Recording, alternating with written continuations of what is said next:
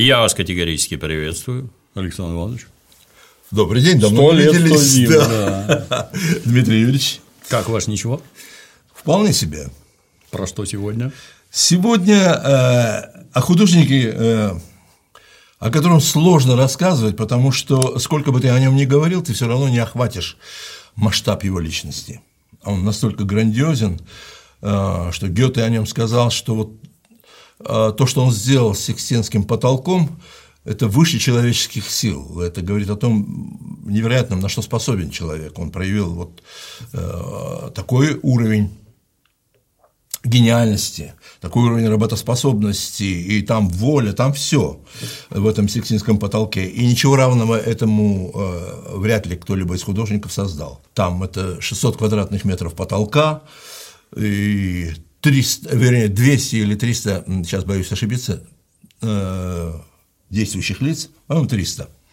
Вот. А помимо этого он еще написал э, фронтальную стену, вернее, внутреннюю стену «Страшный суд». Там тоже большое количество персонажей, но э, если бы просто персонажи, дело в том, что э, он пишет с невероятным погружением и с невероятной проявля- э, свободой воображения э, то в каких ракурсах оно все подает. И меня, меня до сих пор, поражает. сколько бы я ни смотрел, меня все время поражает, откуда он все это достает, как это он все синтезирует. Потому что, ну, все положения человеческого тела ну, сложно собрать в своем воображении. А когда ты смотришь на его эти вот полотна, с позволения сказать, э, его как художника, потому что есть вещь, ну, как художника-живописца, каковым он себя не считал, прошу заметить. А когда смотришь вот на это, поражаешься тому, ну как это вообще человек может вот… И причем это он сделал в одиночку, как одно, так и другое, вы на секунду представьте себе. Если потолок Сикстинской капеллы он писал э, в самом расцвете, ему было там порядка 30 лет, да, э, и писал он 4 года, я буду э, рассказывать об этом дальше. А вот этот страшный суд, он писал уже в 60-летнем возрасте, спустя 30 лет. Ничего себе. Ни много ни мало, да. Представьте себе, 60-летний человек, он уже, конечно, не тот по, по силе воображения, по вообще физическим силам, и из-за этого он, кстати говоря, свалился, уже заканчивая этот страшный суд, с лесов, и ему пришлось месяц лечиться. То есть там это все пронизано было ну, героическими усилиями, я бы иного слова бы не подобрал. Вот какого масштаба личность. Ну а если взять его еще и скульптурные произведения, это вообще отдельный рассказ. И э, вот смотрите, я невольно, как бы мы увлеклись, обычно, э, ну, когда говорят о лекциях, ну, идет последовательное, равномерное развитие темы, об ова, с самого начала, предисловия там и так далее, медленно входим.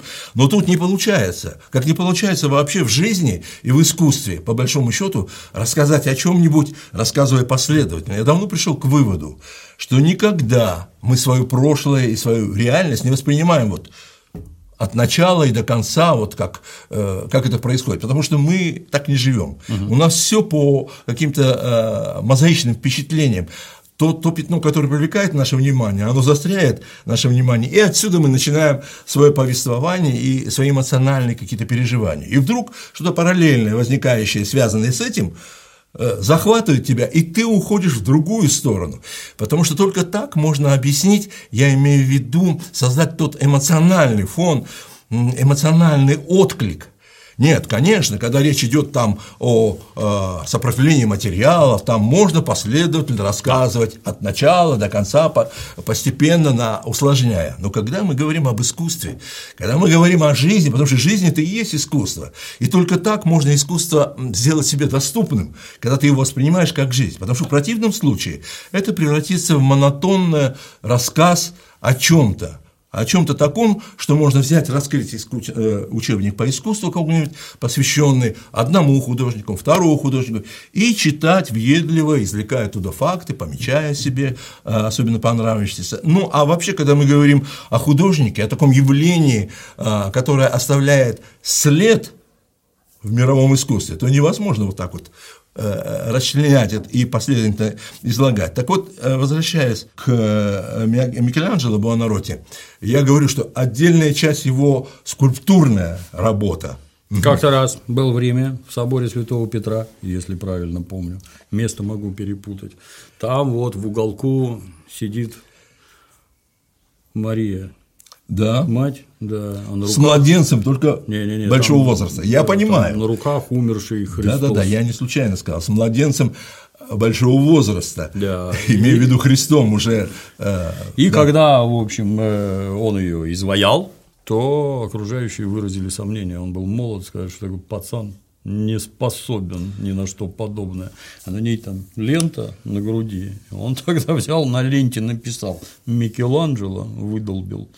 И с тех пор никогда ничего не подписывал. Вам, козлам, и так должно быть видно. А вы знаете, да. Натурально образец. А с другой стороны, я как бы придерживаюсь этого мнения, что это вот э, манера как бы заявлять о том, что это сделал я, выскакивая, выскакивая я, потому что э, э, когда ты э, воцерковлен, условно говоря, когда ты понимаешь, что ты являешься частью целого, всеобщего, и все время, когда ты примеряешь только на себя, что вот то, что ты сделал, это только тебе принадлежит. Нет.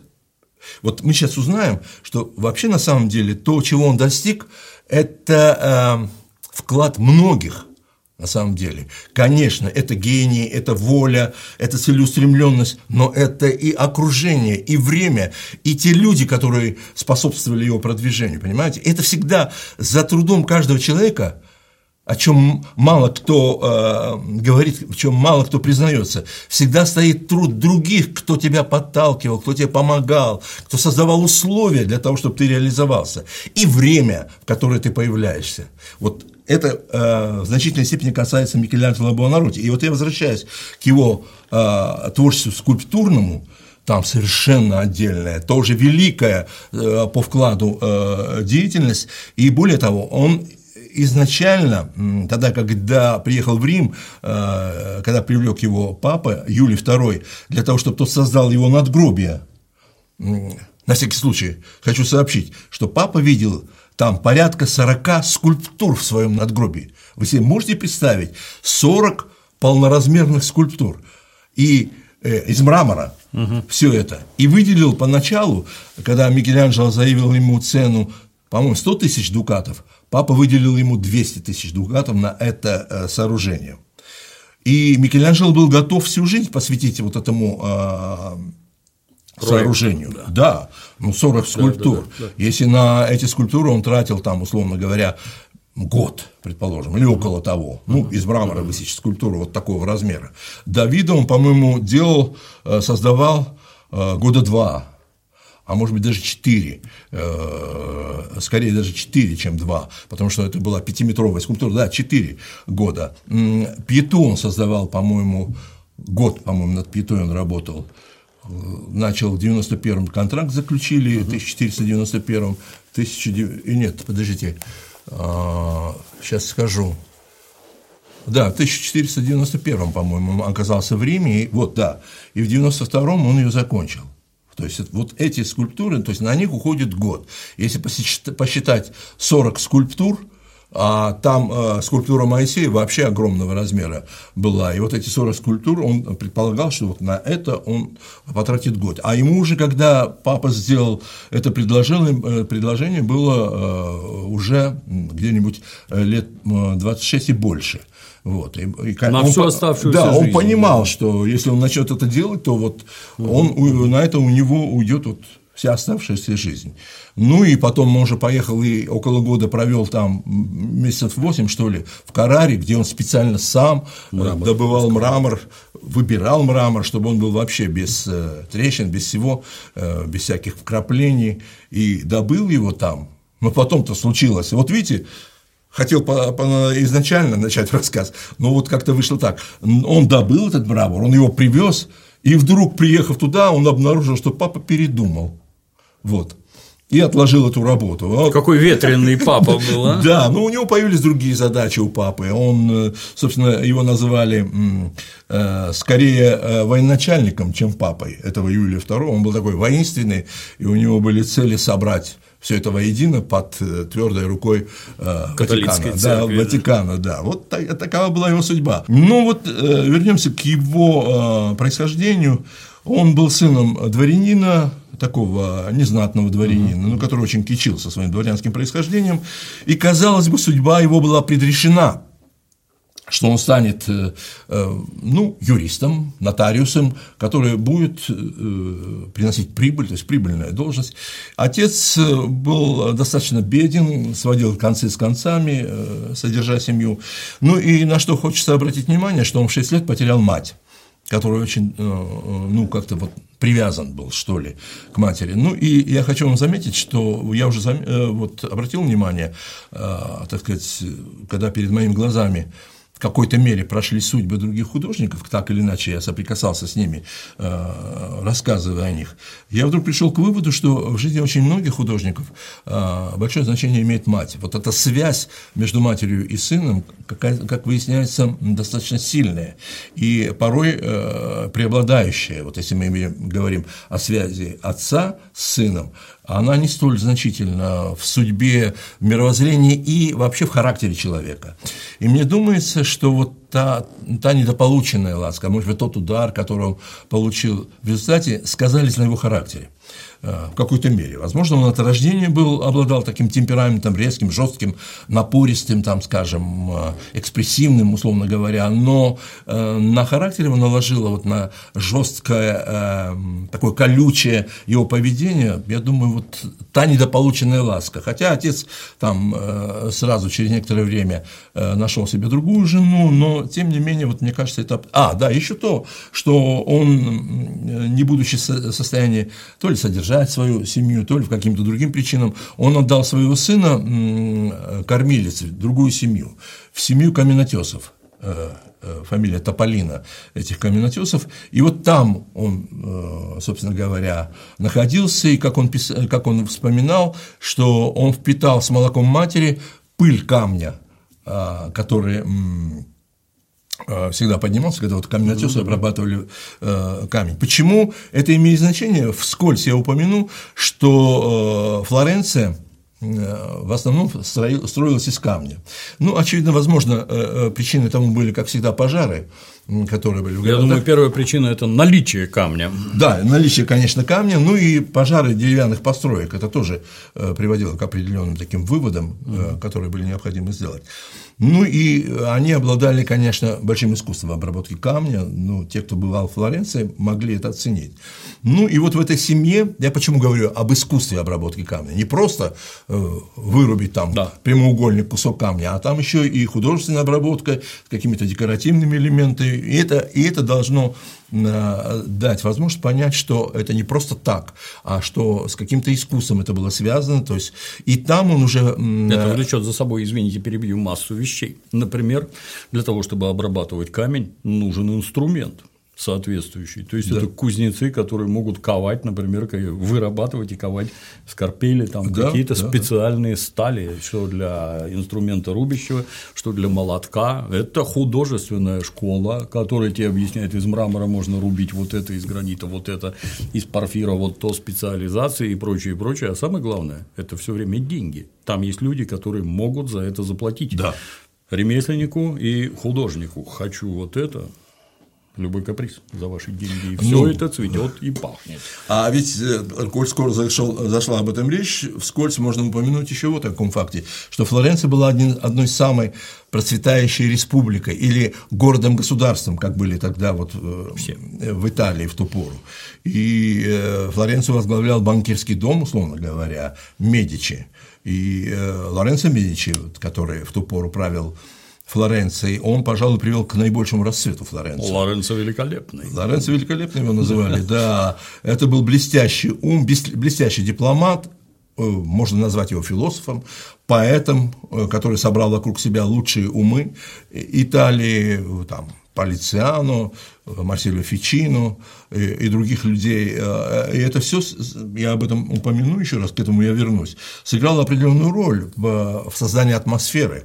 Хотя, с одной стороны, с другой стороны, его считают тираном, но все-таки надо признать, что при нем Флоренция достигла наибольшего да. расцвета. Он умел, помимо всего прочего, способствовать тому, что в ней расцветали, расцветали ремесла, там были шерстяники и вот э, камнеобработчики тоже, и сам он э, возглавлял дом банкирский, у которого были представительства э, почти во всех городах Европы для многих открытий, что банки придумали итальянцы. Ну да. Они же векселя придумали, они там все придумали вообще. Так происхождение слова банк на самом деле имеет корнем простую скамейку. Банка – это скамейка, а прежде чем появились какие-то учреждения, поначалу сидели у домов своих на скамейках менялы. менялы. Да. Вот отсюда, собственно, слово банк и произошло. Ну и вот Флоренция, собственно говоря, э, концентрирует э, вокруг себя вот такие финансовые потоки,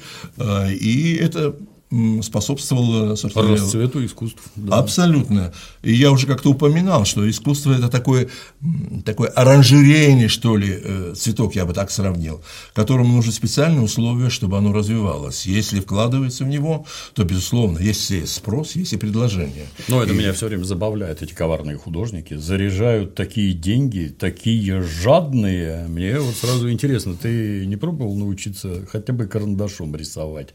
Попробуй. Может, в тебе, кстати, дарование раскроется. Попробуй. По ходу отследи, сколько лет на это надо потратить. Вместо того, чтобы зарабатывать деньги, сколько лет надо потратить на овладение мастерством. Это... Без гарантии успеха, что характерно. А, понятно, что само образование не дает гарантии э, того, что ты станешь выдающимся художником. Тут есть ряд факторов, которые должны сойтись на самом деле. Ты можешь быть и талантливым, ты можешь быть почти гениальным, но если это не подкреплено упорством, как это говорил Тициан, что в любом а, в этом таланте 10% только таланта, а остальное только пот. Да, да. И особенно пот, когда касается дела скульптуры. И если мы говорим об этом, то а, надо упомянуть о том, что Микеланджело чаще всего, ну это как бы не является абсолютным, но чаще всего он ходил обсыпанным пылью.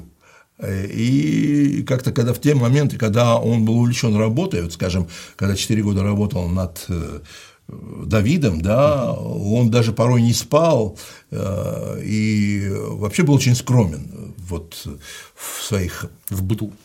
э, нуждах. Угу минимально кашу ел, там какую-то рыбу, и, в общем-то, из-за этого он, кстати, заработал многие болезни, о которых потом, на которые потом он жаловался, там камни в почках там, и все такое прочее. Ну вот, э, это вот, вот это, собственно, сплав таких качеств, и я, безусловно, не все упомянул эти качества, которые необходимы. Потом, конечно, воображение и э, решительность определенная, и, э, можно даже сказать, определенная вот такое слово э, из просторечия, нахрапистость нужна. Я когда говорю о нахрапистости и смелости и решительности, я вспоминаю эпизоды его отношений с Юлием II, когда у него вплоть до стычек доходило с Юлием II, и однажды, это общеизвестная история, когда Юлий II поднялся к нему на леса и начал ему э, какие-то претензии предъявлять, не будем говорить о них, кого интересует, может прочитать. Так э, ему настолько резко возразил Микеланджело, кому? Шел бы ты отсюда. На все, Папа! На, да, на всякий случай, давайте представим себе иерархию. Кто такой художник, при всем том, что папа его ценил, да? да и да. кто такой папа? Это наместник Бога на земле, то есть их разделяла невероятная дистанция. И вот он позволил себе это папе сказать. Ну, папа взял и ничего лучшего не нашел, как огреть его своим посохом. Но этим он и ограничился, потому что он ценил, и он понимал, что он без него этого потолка не получит. Не будет, да. И тут возникает очень важный момент. Цену себе знал, я бы так сказал. Что ты лезешь куда не надо. А тут еще очень тонкий момент. Я ты зачем сказать. меня позвал? Дмитрий Юрьевич, один тонкий момент есть, на который нужно обратить внимание, что все великие мира сего и самодержцы, все остальные мечтают об увековечении своего имени. Безусловно. Я уже об этом упоминал, когда рассказывал о Веласкесе. И он понимал, что гений, если он воссоздаст что-то, имеющее к нему отношение, к нему Это отношение, навсегда, да. он Поэтому мы его и помним. Да, и многих других помним, ничтожных людей, как это было, скажем, с, Биад... с Биаджо да Чезеной, э, с церемониумейстером, м, а, по-моему, Павла, что ли, третьего папы, когда после того, как тот, э, я имею в виду Микеланджело, закончил практически страшный суд, ну и там все обнаженные э, практически герои были. Я потом объясню, почему, в какой мере он вот оправдывал вот этот свой подход. И Биадо да Чезене возмутился и э, сказал примерно следующее, э, что скорее уместней вот эту э, картину видеть в каких-нибудь общественных банях, нежели э, в Сикстинской капелле. И э, потребовал э, папу разобраться вот с этим делом. А, за что э, Что за бесстыдство? да-да-да. А Микеланджело очень тонко ему отмстил. Он поместил его, э, написав его лик и фигуру его в правой части, в части ада, его фигуру со слиными ушами, и э, его обвивала э, змея. Не совсем так. Змея, она на дереве. Нет, ну И впивается ему в половой орган. Да, да, ну и, и обвивала она в том числе. И э, Биаджо да Чезена, возмутившись, снова обратился с жалобой к папе, чтобы он повелел его убрать. И папа скорее. Пусть будет. Да, вот, вот и, и таким образом он И увековечил его это. помним, да. Да, а кто бы помнил об этом церемонимейстере? Вообще, я когда первый раз увидел, это настолько странно. То есть мы-то к нашим церквям привычные, где икона, строгий канон, иконы пишут только вот так и никак иначе. Представить там персонажа со слиными ушами, которого за причинное место кусает змей, я бы не смог. Тут какие-то вольности настолько суровые. Но надо отдать должное, да, то, что они там обнаженные в этой сцене страшного суда. Он же и себя там, это его там шкура Да, висит. да, да, да, да. Ну, Ну, надо общем- отдать должное, ген- гениально. Я, конечно, не оценщик, но Нет, ну, все это хрестоматийно, действительно, это все хрестоматийно, и Микеланджело вложил всего себя, но и он там изобразил и э, Викторию Колонна рядом с э, фигурой Христа, э, по предположениям, э, с обликом э, кавальери, э, человека, э, которому он симпатизировал, молодого человека. Ну, там есть разные предположения, мы их не будем озвучивать. В общем, э, художники это часто делают. И, кстати, это объяснимо, потому что э, очень часто для художников, для художников моделями являются люди их окружающие. Откуда они могут черпать, э, собственно говоря, образы. И, с одной стороны, они это, этим пользуются для того, чтобы изображать близких им людей, симпати- вызывающих симпатию. Ну и, с другой стороны, мы видим с Биаджо до Чезене, как это вдруг обратилось в форме вот такой вот карикатуры, которую он тоже э, использовал здесь как образа отрицательного. И если мы успеем дойти до страшного суда, то мы об этом еще поговорим. Но э, я не случайно начал с того, что его фигура, его творчество настолько грандиозно, что в рамках нашей... И, по сути дела, э, абсолютно гениальные вещи трудно втиснуть в рамки. Э, И особенно во временные, во, временные, э, во временные рамки нашего с вами диалога. Ну и возвращаясь к его жизни, он уже рано начал рисовать. Ну и, конечно, мы понимаем, что вот эта э, обработка камня, которой он э, начал заниматься в этой семье, она вошла в плоть и кровь. И, и очевидно, как бы предопределено было его специализация, с позволения сказать, именно в этой области. Хотя я думаю, что если бы он попал в другую среду, то он мог бы быть гениальным художником-живописцем. Ну, так или иначе сложилось только так. И уже в ту пору отец, как я уже говорил, хотел видеть его нотариусом. Э, Это была очень доходная должность э, во Флоренции. Но и отправил с этой целью в школу грамматики. Микеланджело некоторое время там побыл, но душа его противилась. Ну, представьте себе характер человека, который стремится созидать, который стремится работать э, буквально руками и воображением своим, и, и применяя воображение. И тут вот эти вот прописи писать, Не вот то. вот, э, методичность вот это вот крючкоч- крюк- э, имеющее в основе своей э, цели крюч- крючкотворство, оно было совершенно чуждо его натуре. В конце концов, он убедил отца в том, что это не его занятие, а если учесть, что приятелем был его Франческо Граначчи, который учился у Доменико Герландаю, одного из великолепнейших художников, мастеров фресковой живописи, э, известных в ту пору э, во Флоренции. И э, так или иначе это предопределило его, так сказать, учебу у Герландаю. Отец все-таки определил его в 12 лет угу. Герландаю. А Герландаю содержал у себя мастерскую, где было много подмастерьев, и Граначи был в том числе. И, кстати, было там еще и Вероккио, который тоже содержал у себя мастерскую, где учились, между прочим, Леонардо да Винчи, и Боттичелли некоторое время там был. Вот, вот там, собственно, и ковались кадры. Ну, э, какова особенность, которая мне кажется очень существенной и важной в подготовке художников? Э, это среда. То есть по сути дела, когда он перешел э, в мастерскую Граначи, ой, э, прошу прощения, Герландаю, то он, по сути, стал, стал жить в этой семье. Это был такой принцип. Все подмастерья там жились, жили, они кормились там, и, по сути дела, на протяжении всего дня постоянно были с мастером. Не так, как, скажем, в нынешней системе образования. Ты проводишь какое-то количество э, в учебном заведении, там определенное количество пар, и э, Потому. этим ограничится. Да, и педагог твой приходит какое-то определенное количество часов, проводит с тобой время. Нет. Там ты работаешь постоянно с учителем, и более того, там, э, он там, предположим, создавал фрески в капелле Торнабуони, и вот вся эта ватага по утрам волоча собой, э, везя тачку, нагруженную красками, материалами по улицам Флоренции, э, с хохотом э, ехала на работу утром. И вот они вот в этой атмосфере варясь, причем а, каждому из них отводился определенный участок работы. Одни смешивали краски, э, другие там готовили поверхность. И э, э, коротко фреска, что означает? Это, или фреска – это, собственно, способ нанесения краски. Иль фреско в переводе по сырому. Да, да. Было иль, иль секо по сухому и иль фреско по, по сырому. И особенность технологии заключалась в том, что наносился Э, слой штукатурки определенный, определенного размера, который позволял за один день это все изобразить, пока э, штукатурка сырая.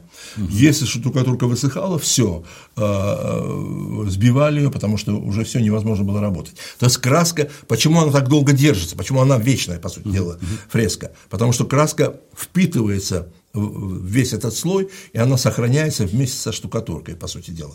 Ну, это требовало определенных знаний, навыков, понимания, как ведет себя краска в определенной ситуации. Ну, в общем. Ну, и э, некоторой скорости работы. Да, конечно, да. абсолютно. Это точность, скорость, это вот определенные, даже когда анализировали а, фреску страшного суда, там выявили, что определенные слои наносились, и их было там 450, что ли, слоев, или что-то около того. Э, который способен был он а, покрасить за день, условно говоря. Вот таким образом. Ну и, конечно, когда они приезжали туда, каждому из них, э, как я уже говорил, отводился свой участок работы, и кому-то доверялись более сложные участки, конечно, эскиз, замысел был Герландаю. То есть, э, это были картоны так своего рода, они наносились на поверхность э, штукатурки и прокалывались определенным образом. Прокалывался рисунок, снимался, снимался картон, и было видно, в общем, э, контуры, по какому должны наноситься рисунки. И более сложные вещи писал сам хозяин мастерской, а все остальные, в зависимости от уровня подготовки, писали другие. Его подмастерья, кто небо там, кто какой-то предметный мир, э, так или иначе. И вот Микеланджело… То есть, кто умел, те рисовали лица, да, да, да. остальные пальто, а самые плохие ботинки. Да, возможно. Возможно, так и было. Там были деревья, кому что э, Но при этом, замечу, они вращались среди себе подобных и непрерывно учились. Да, я вот, вот это я и говорю, вот это самое важное. Они буквально э, день и ночь, они по сути дела, находились в этой атмосфере. И мне кажется, что этот э, способ был наиболее эффективным. Согласен, да. Но я хочу сказать, заметить, что Герландая э, довольно рано обнаружил, что Микеланджело э, на, на голову выше всех остальных, и как бы это отметил в одной, в одной из реплик, он, я точно сейчас не воспроизведу, но что этот, этот выше меня уже. И вот это Это многого стоит со стороны мастера сказать, что кто-то лучше тебя, особенно ученик. Да. Серьезный был человек. Через год после того, как он провел это э, время у Герландай, э, он уже был готов э, уйти от него, и по одним сведениям Герландая, сам порекомендовал его по другим, Лоренцо Великолепный, он создал у себя так называемые сады, Лоренцо, они назывались Сан-Марко, но он вот обустроил это, эти сады, обставил большим количеством произведений искусств, э, скульптур и других произведений, там, прикладного искусства. В общем, создал такое э, своего рода галерею масштабную. И там были античные э, образцы произведений искусства, которые к тому времени стали находить большое число и которым стали проявлять активный интерес а потом я коснусь э, того момента, как это повлияло на общую атмосферу э, в ту пору Италии, и в частности Флоренции. И, конечно, э, он еще и способствовал, э, будучи меценатом, тому, чтобы э, подготавливать э, тех художников, которые, с одной стороны, будут украшать Флоренцию, а с другой стороны будут прославлять его имя. Угу. В этом была определенная корысть, но это был и определенный ход. Он вот финансировал эту школу, стало быть, но он вокруг себя собрал вот всех лучших мастеров, которые подавали надежды. И вот среди них был Микеланджело, о котором он узнал и которого он привлек в свою школу. И, а с другой стороны, говорится о том, что это сам Герландая порекомендовал ему перейти в эту школу. И он договорился с его отцом, который поначалу сопротивлялся, но предложил ему какую-то должность в таможне хлебную, и тот в итоге согласился. И... Э, Возможно, умело торговался. да. Понимал, что здесь можно выкружить. Ну, тот мечтал вообще занять какую-то должность, э, чтобы как-то поправить свое материальное положение. Ну и э, вскользь хочу заметить, что, будучи дворянином, о чем я уже упоминал, он ни в какой степени не мог видеть своего сына, который мог бы заниматься вот в, той, в том качестве, каким он себя, э, как, э, в каком он хотел себя видеть, я имею в виду Микеланджело. То есть, э, ну ладно, художником, но каменотесом, каким он видел его, ну, скульптор – это каменотес, только немножечко так, угу. повыше рангом. Конечно, это его в значительной степени раздражало. Но Все-таки и... мы аристократы. Да, да, да, да, да.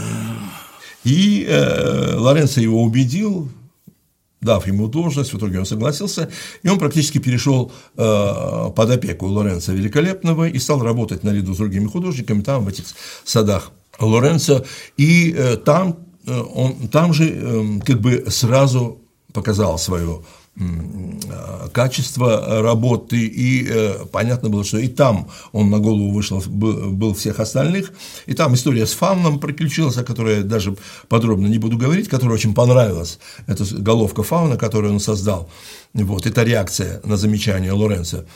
И Лоренцо, собственно, сделал следующий шаг ему, следующее предложение а, – перейти ему, к, к нему в семью. Mm-hmm. То есть воспитывать, он, по сути дела, взял его на воспитание вместе со своими детьми и на полное содержание.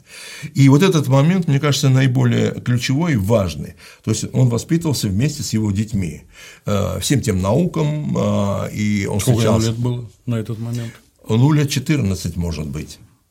Да, ну, 12, 12 он пошел Герландая, год да, прошел, да, значит, да. вот 13-14, вот уже это время он провел э, у. Это ж как талант прорезался, что тебя такие люди заметили. Да, и я вот хочу сказать, э, я упомянул о том, что должно быть место, время, обстоятельства и те, кто тебе помогает. Угу. Представьте себе, что не было бы вот этих составляющих, не было бы это, не, э, была бы это не Флоренция, а какой-нибудь захудалая э, провинциальная, провинция какая-нибудь захудалая, да. вряд ли мы могли… Э, Сидел бы Писарчуком, да. Ну да, либо посредственным каким-то вот второразрядным скульптором как-то бы, может, он пробился, но таких успехов он, безусловно, не добился. Еще почему я об этом говорю? Потому что учителем его назначили Бертольдо Ди Джованни, а это сам Бертольдо Ди Джованни ученик Донателло, не кого-нибудь. Это, а, это не черепашка ниндзя, тоже художник. Вот, и тут возникает момент. Это сам, да? да, вот тут дом, э, видите, он целиком из камня, прям дом как крепость выглядит, угу. в котором жили Буонаротти. И вот и учитель Доминико Гирландая и его фрески мы видим угу. перед собой. Угу. А, и здесь мы, э, хочу заметить, мы видим автопортрет Доминика Гирландая вот тут вот. Угу. То есть то, что мы видим, эта картина, по сути дела, это все сделано на штукатурке. Так, на всякий случай. Стремительно. Э, да, колорит и композиционные решения. И вот э, здесь вот он, uh-huh. Доминика Гирланда, и вот он, собственно, его автопортрет. Uh-huh. Увеличил я его уже. И вот следующая работа Гирландая, вот как раз та, о которой я упоминал, это э, капелла Торнабуони, и вот это вот э, выдающиеся деятели Флоренции здесь изображены. Видите, какое качество великолепное и уже мастерство. Но, конечно, этому предшествовало, мы уже говорим о чем? Мы говорим о высоком возрождении. Вот это мы как раз наблюдаем э, высокое возрождение. И этому предшествовала, конечно, работа художников э, Джотто, Мазаччо, Учелло, то есть вот мы уже видим развитие э, вот этого, собственно говоря, поступательного движения. И это результат, собственно, э, тех достижений, э, тех предшественников, которые, собственно, совершили определенные открытия. И поскольку я за, упомянул о Джотто Мазаччо, хочу заметить, что в 12-летнем возрасте, и, может быть, чуть раньше, Э, Боттичелли, э, прошу прощения, вот видите, эти имена, это все рядом. Он был современником, если они были знакомы. Буонаротти, э, Микеланджело Буонаротти уже в этом возрасте он копировал работы Джотто и Мазаччо. То есть вы понимаете, что это была среда, это была школа своего рода, без которой немыслимо было восстановление такого художника. И э, следующий момент – это как, То, в, что... как в известной присказке. Будучи помещенным в рассол, огурец хочет он того или не хочет, он станет соленым. Так и тут в окружении таких граждан. Да. Конечно, конечно, абсолютно верно. Э, об этом только можно мечтать. И теперь мы видим его работу в 12-летнем возрасте. Это терзание святого Антония. Вот она, живописная работа, по сути дела, э, только начинающего художника. И эта работа, хочу вам сказать, по-моему, э, вот уже в начале 2000-х была продана сначала за 2000 долларов, а уже в 2012 году, 2012 году, она была э, продана за, за неизвестную сумму э, кому-то, но по оценкам специалистов она уже стоила, ой, э, не, не 2000 долларов, а 2 миллиона долларов. Да, да. А по оценкам специалистов она уже стоила 6 миллионов долларов.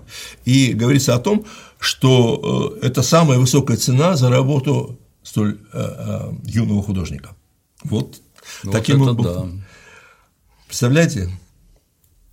Вот. И перед нами э, портрет, собственно говоря, Лоренцо Великолепного. Лаврентию, в общем-то, по-нашему, да. Да. Вот таков он был, не очень красивое лицо, но э, человек, конечно, выдающийся.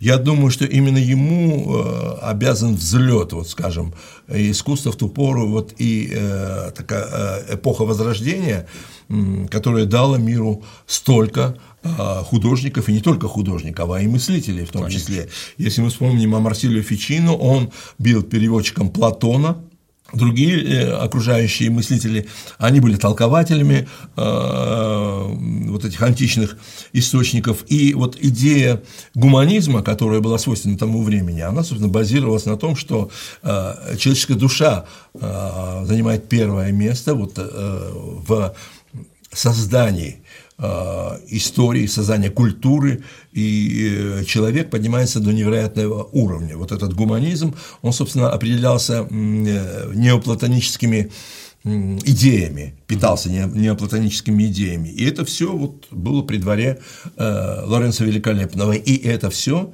эти вот веяния, эти идеи впитал в себя и Микеланджело, что позволило потом ему, помимо вот этих потрясающих по философичности, вы потом увидите, что эти работы философичны. В одном месте это будет проявляться особенно четко. И э, это позволило ему сочинять потом собственных сонеты. сонеты. Их, по-моему, он создал порядка 300 собственных сонетов. То есть он был еще и поэтом э, Микеланджело Бонаротти. Значит, он был живописцем, скульптором, архитектором и поэтом. Вот э, они вообще были э, вот такими э, синтетическими э, творцами, э, люди или творцы, э, извините за тавтологию, творцы эпохи Возрождения. Это и Леонардо да Винчи, и многие другие. Они совмещали в себе все эти качества и способны были это все созидать. То есть это был э, невероятный момент, невероятная эпоха, которая родила титанов. И мы понимаем, что есть вершины. Если мы говорим о Флоренции, мы упоминали уже о Венеции в свое время, о том, что Венеция дала, собственно, само понятие, э, такое концентрированное понятие живописи, живописи как таковой, потому что э, то есть, когорта живописцев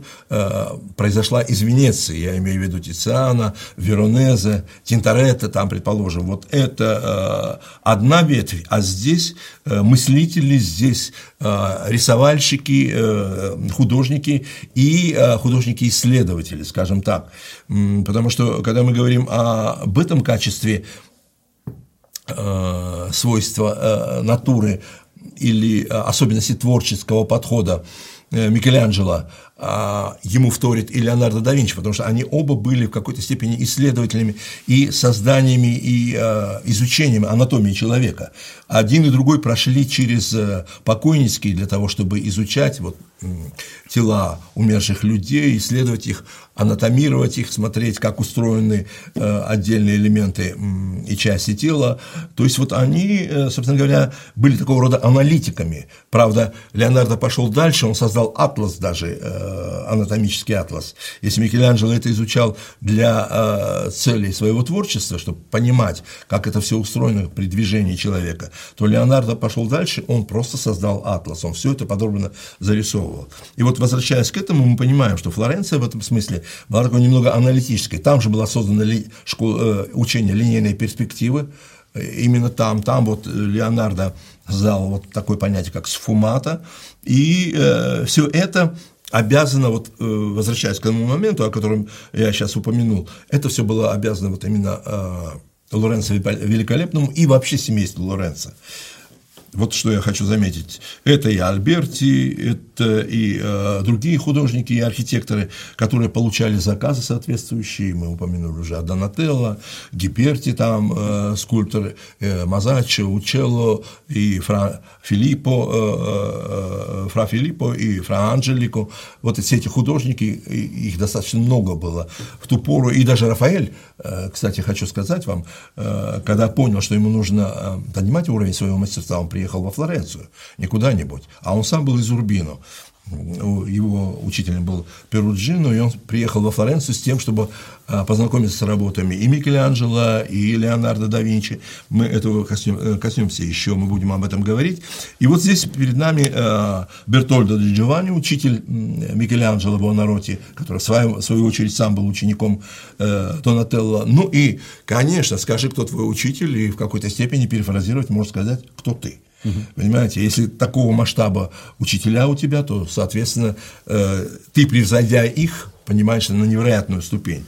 И здесь мы смотрим работы э, Бертольдо Ди Джованни. Бертольдо Ди Джованни конечно, нагружало всячески. Они рисовали э, вот эти вот э, мраморные скульптуры, которые были э, в изобилии представлены в садах Медичи. Но а помимо этого они, э, ему давали специальные задания, да и он и сам был активный сторонник этого. Он постоянно ходил по базарам, по стройкам и очень много рисовал вот э, живые натуры он очень жаден был до этих рисунков. Микеланджело очень много, вот, э, собственно говоря, провел времени вот в таком натурном, э, говорю, в натурной форме воспроизводства рисунков. И, конечно, э, ну, буквально как на дрожжах росло его мастерство. И здесь мы можем посмотреть работы Донателло, собственно говоря, для того, чтобы представить и э, его уровень мастерства. И здесь представлена э, скульптура э, Гаттамелаты, которую мы можем найти кондотьер. копию. Да, кондотьера. По-нашему контрабас.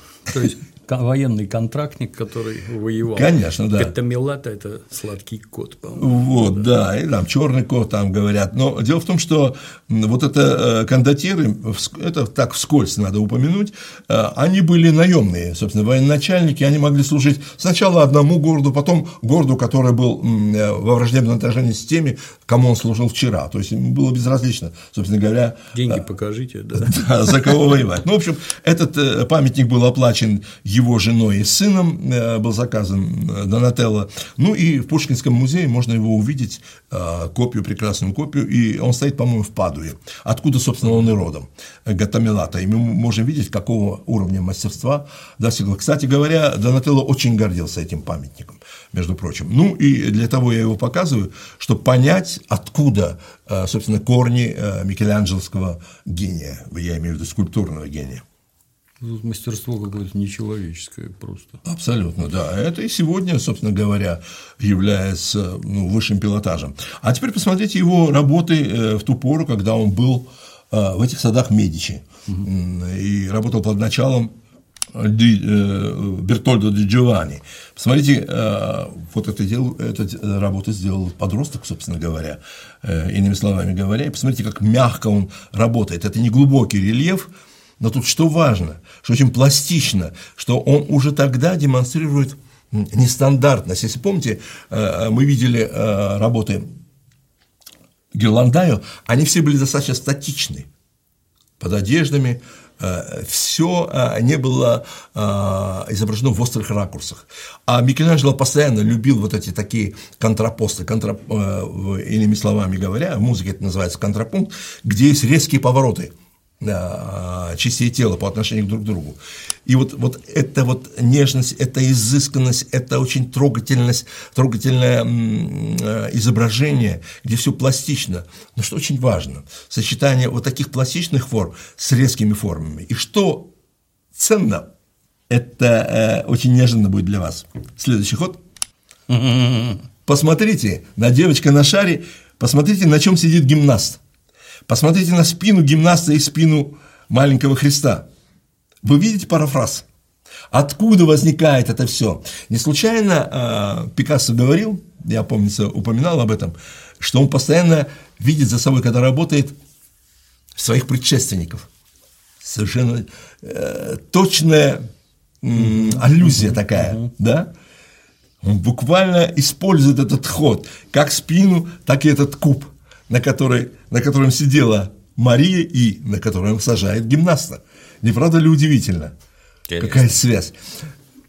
Э, Дмитрий Юрьевич, и теперь, когда вы будете видеть гимнаста и вот э, из картины «Девочка на шаре», которая называется, вы четко будете понимать генетическую связь, что художники, подлинные художники, случайно э, э, Пикассо говорил, что я э, ворую, я могу воровать у других художников, и он это делает не с какой-то отрицательной э, э, вот, подложкой или подтекстом, да, угу. а это он исполня... Э, творчески переосмысливает. И посмотрите, как это звучит, как это работает. Здорово. Вот. И работа сделана тоже вот в пору в этих творческих садах. Это битва кентавров, которая, идея которых подсказана ему поэтому Полициану. Мы посмотрите, какое переплетение тел, какое владение пластикой. Вот то, о чем я говорил, вот уже тогда зарождается. Совершенно, я не знаю, какое-то, кажется, что вот стихийное какое-то переплетение тел невообразимое. И это делает юноша. И мы видим уже сложившийся художник перед нами. Это и сегодня задача непосильная для многих художников. Вот сила такого воображения поражает, конечно – красивая вещь. И уже по этой работе, по-моему, Вероккио сказал, что он уже состоялся как художник, он же э, такой многообещающий скульптор, ну и правда. Угу. Чтобы в 14 лет такое создать. Это, опять-таки, мало того, что оно в голове, что не каждому доступно, по-моему. Ну, да, это еще себе. руками уметь надо. Да, это и руками, это надо себе представить, как ты все это сделаешь. И вот эта вот поза э, центрального героя, сейчас верну, она потом еще э, проявится. Вот эта вот поза его с поднятой рукой. Мы еще ее увидим. Он как бы нашел ее тогда, и он ее потом сам же себя и процитирует. И в 92 году, 1492 году, к сожалению, ушел из жизни от болезни, подагры, и потомственной болезни э, рода Медичи. Э, э, Лоренцо Великолепный. И это, конечно, было э, каким-то моментом, вот как раз роль личности в истории, э, трагическим моментом, я считаю, для Флоренции, потому что пришел его сын Пьеро II, э, который был высокомерным, заносчивым, грубым и тираном, и, по сути дела, восстановил против, себя Флоренцию и не продолжил дело, начатое отцом. Это, это типично. Всякий раз, когда приходит на смену блистательным лидерам, э, другие люди, они, как правило, наверное, редчайший случай в истории, когда достойный смен, вот, человек приходит на смену выдающейся личности. И это обстоятельство побудило Микеланджело а потом же э, он еще некоторое время был во Флоренции, а в 1994 году, 1494 году, он вынужден был, ему некуда было возвращаться, в семью он не мог вернуться, отец не, уже не собирался его содержать, вот, и тем более, что он относился достаточно так холодно к нему, ну, в силу избранной профессии. Угу. Вот, и он э, ушел в монастырь э, Санто-Спирито. Ну, там понятно, э, содержали его, все, он, он создавал для него какие-то, э, делал какие-то работы, и э, как раз настоятель монастыря Санта-Спирита, и это очень важный момент, разрешил и по ходатайству, правда, Пьеро, мы помним, что он воспитывался с этими детьми, он был знаком лично с Пьеро, который был старше него на три года, и поэтому так или иначе он пользовался э, в той или иной степени покровительством, хотя надо сказать, что отношения с Пьеро у него были натянутые.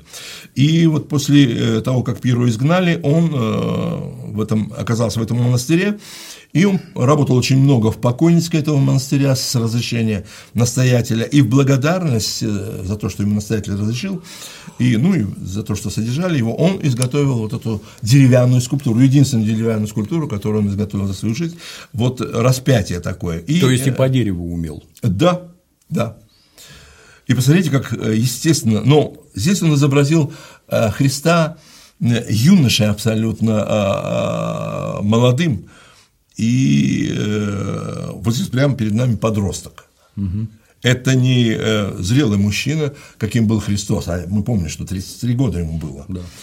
И, кстати говоря, в, вот этой в церкви Санта Спирит до сих пор мы можем найти, увидеть, вернее, эту скульптуру. В тысячу, э, вот, по-моему, в том же году, в 94-м, он приглашен был в Болонью Э, Альдовранди, местным, э, так сказать, герцогом Альдовранди, и получил заказ на три скульптуры, и вот, э, которые мы видим перед собой, ангел, ангел, ангел с канделябром, они до сих пор там, в этом храме, для которого он это изготовил. Мы видим здесь уже сложившегося художника, мы помним, что он еще молодой очень. По-моему, там лет 17 ему было. Вот. И три скульптуры. Святого Петрония Обалдеть. мы видим здесь, да, и, ну, то есть, какой уровень мастерства, вот он уже сложившийся мастер, и святого Прокла. И уже в святом Прокле мы видим, что а, в нем определяются уже задатки а, человека, мыслящего пластически свободно и а, с большой выдумкой из большой силы воображения. Но здесь же мы видим еще и художника, который обращает внимание на глубокий психологизм портрета. Здесь мы видим, видите, э, лицо Патрокла суровое, напряженное и исполненное мысли, видите. И это потом проявится в той работе, которую прославит его имя, а я имею в виду э, Давида. Угу. Похож, да. Угу. Что-то есть. Такое. И вот очень, очень интересный момент. Э, после того, как Пьеро э, изгнали, и через некоторое время пришел к власти племянник на некоторое время Лоренцо, Сан, Лоренцо Пьер Франческо Медичи с которым у него были нормальные отношения, ну, понятно, с семейством Медичи он был угу, практически, условно говоря, чуть ли не на «ты» и э, он пользуется его поддержкой. И вот был один, один из заказов Лоренцо Пьер Франческо – этого э, изготовления спящего Купидона. Мы видим просто не сохранившиеся вот фотографию с несохранившегося этого произведения. Но что за история? Почему стоит о ней упомянуть? Дело в том, что по каким-то причинам эта скульптура была, когда пришел к власти Савонарола, была закопана, чтобы ее не было уничтожена, чтобы она не была уничтожена, уничтожена. И коль скоро я упомянул о Савонароле, надо сказать, что был такой момент, нельзя его назвать ни черным, ни каким-то еще, но своеобразным очень, когда пришел Савонарола, который, в общем-то, отличался предельным аскетизмом и был таким оппонентом Ватикану. И он буквально своими проповедями заразил всю Флоренцию. Все буквально а, увлеклись его проповедями и оказались под влиянием этих, этих проповедей. Наверное, все-таки он был бы блистательным оратором. И среди них, кстати говоря, которые были подвер... художников, которые были подвержены влиянию, был Боттичелли, который, по определенным свидетельствам, на, тот, э, на ту акцию, где э, Савонарола призвал уничтожить все произведения искусства, принес часть своих работ. Э, есть предположение, что… Его мозги всем запарило. Да, да, многие художники, все э, предметы роскоши, произведения искусства, был устроен вот этот вот пожар, на, такое ритуальное да. сожжение, на которое по определенным свидетельствам принес свои работы и Боттичелли. Это, правда, оспаривается, но отсюда э, я хочу вскользь упомянуть об одном факте, что Боттичелли, помимо Венеры, рождение Венеры и, э, скажем, Венера и Марс, и э, весна, где он э, изображал обнаженную натуру, а мы понимаем, что это было следствие вот влияния античных каких-то веяний. Он изготовил какое-то еще количество картин с обнаженной натурой, которые ему заказывали место аристократия, знать. Вот. И они не сохранились. И вот одна из причин, по которой они не сохранились, как раз было сожжение их на этом костре. И возвращаясь теперь к этому моменту, хочу сказать, что вот они закопали его вроде бы, да, и потом извлекли угу. по прошествии времени, потому что Савонаролу в конце концов э, Угомонили. да, казнили его, сожгли, и э, народ, который раньше шел увлечен, будучи увлечен этими идеями, с таким же увлечением э, приветствовал его сожжение. Ну, мы понимаем, что э, ну, народ, вот народ устроен, симпатии да. меняет резко на антипатию и э, с удовольствием любит зрелище вот такого рода, как сожжение, казни и все такое прочее. Ну, это развлечение для них. Э, вот я не буду касаться тонких психологических аспектов этого, когда люди любят смотреть на аварии, и на жертвы аварии вдруг собираются и с каким-то жадным любопытством Конечно. разглядывают это. Возвращаясь к этому а, Купидону, а, а поскольку тогда, как я помню, как я говорил уже, там было увлечение по собирательству античных источников, я имею в виду скульптур, и коллекционеры очень хорошо платили за это, вот этого Купидона каким-то образом продали кардиналу Риарио, очень богатому коллекционеру в Риме тот с удовольствием его купил. Ну а потом, поскольку известно было, что это сделал Микеланджело, в конце концов, эта информация до Риарио дошла. Он впал в состояние гнева и э, хотел вот это, разобраться с этим делом, и для этого послал во Флоренцию Якопо Гали, своего доверенного лица, банк, э, банкира, который, приехав в Флоренцию, ну, собственно говоря, узнал о том, что это изготовил Микеланджело. Но получилось так, что э, этот Риарио сменил гнев на милость, в общем, узнав, что есть художник, который может так искусно изготовить э, с таким мастерством вот такого рода скульптуру, и, в общем, пожелал его видеть в Риме. И вот как раз это был, по-моему, тот же самый 94 или, может быть, в этих пределах время а, как раз в этих, этими пределами измерялось. В общем, он оказался в Риме по приглашению Риарио, который захотел непосредственно с ним познакомиться и оказать ему свою благосклонность. И в итоге он получил заказ от этого самого Риарио на изготовление скульптуры э, Вака. Хм. Заказал он его ну, будучи восторжен, э, восторженных чувств вот относительно этой э, скульптуры, он сказал ему скульптуру Вака, Микеланджело купил на свои деньги э, глыбу мрамора, подобрал подходящую, и, в общем, изваял скульптуру Вака, которую мы сейчас увидим с вами. А, нет, перед этим я хочу вот историю этого документа показать. Он, обосновавшись в Риме, жил очень скромно, как я уже упоминал, питался очень так, ну, почти что скаридно расходовал свои средства на… А, Жадничал.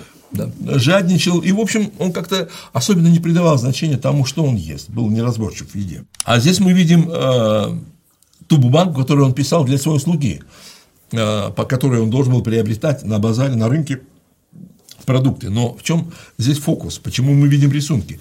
Слуга был необразован, он не умел читать. Угу. И тогда он, помимо списка, который он тут э, э, создал, списка, который он здесь Картинки. Да, он к ним присовокупил картинки, чтобы слуга разобрался, что ему купить на базаре. Вот этот документ сохранился, он сейчас в музее э, Буонаротти в Флоренции. Ну, забавно, эпизод такой. И вот перед вами скульптура Вакха, ну, мы понимаем, что это бог виноделия. Слегка поддат, видно сразу. Абсолютно да. точно, видно обмякшее, но в то угу. полной энергии тело еще, ну, в самой постановке, да, насколько э, это нарисовать, наверное, можно как-то, можно представить, э, что это можно сыграть, там актер может сыграть, там, как мы сейчас понимаем, mm-hmm. да, но создать это в скульптуре, вот это вот положение э, такого шаткого равновесия, и такое совершенно обмякшее тело, ну и вот, вот такая расслабленность абсолютно. Представьте себе, какая свобода воображения. Смотрите. Mm-hmm. немножечко такой животик а, человека, который любит хорошо поесть и выпить и за ним сатир. Он э, в правой руке держит чашу, соответственно, он украшен виноградной, э, э, виноградными э, гроздями э, и листьями, и в руке он держит шкуру тигра, как ни странно, и сатир сзади него, видите, и он выхватил где-то э, небольшую гроздь винограда, и тайком вот тут присоединяется к нему, вот такая игривая а, ситуация, шутка такая у него. А сатир он для чего? Он технический, чтобы дополнительную точку опоры дать или нужен? Нет, он мог бы опереть его, там, скажем, как это бывает тогда на там, Дерево, ствол дерева, там. а здесь он придает этому еще большую выразительность игровое такое начало здесь возникает. А возникает некая драма, драматургия здесь на самом деле. Художник вообще, я уже как-то упоминал об этом, он выступает и в роли драматурга. Помните, когда мы говорили о Караваджо, он эти сцены продумывает, и они все оживают в, на, в произведении художника. Там появляется время, движение, даже голоса мы слышим, потому что он развивает эту тему. Так же и здесь. Ему не интересно просто изобразить Бакха. Угу.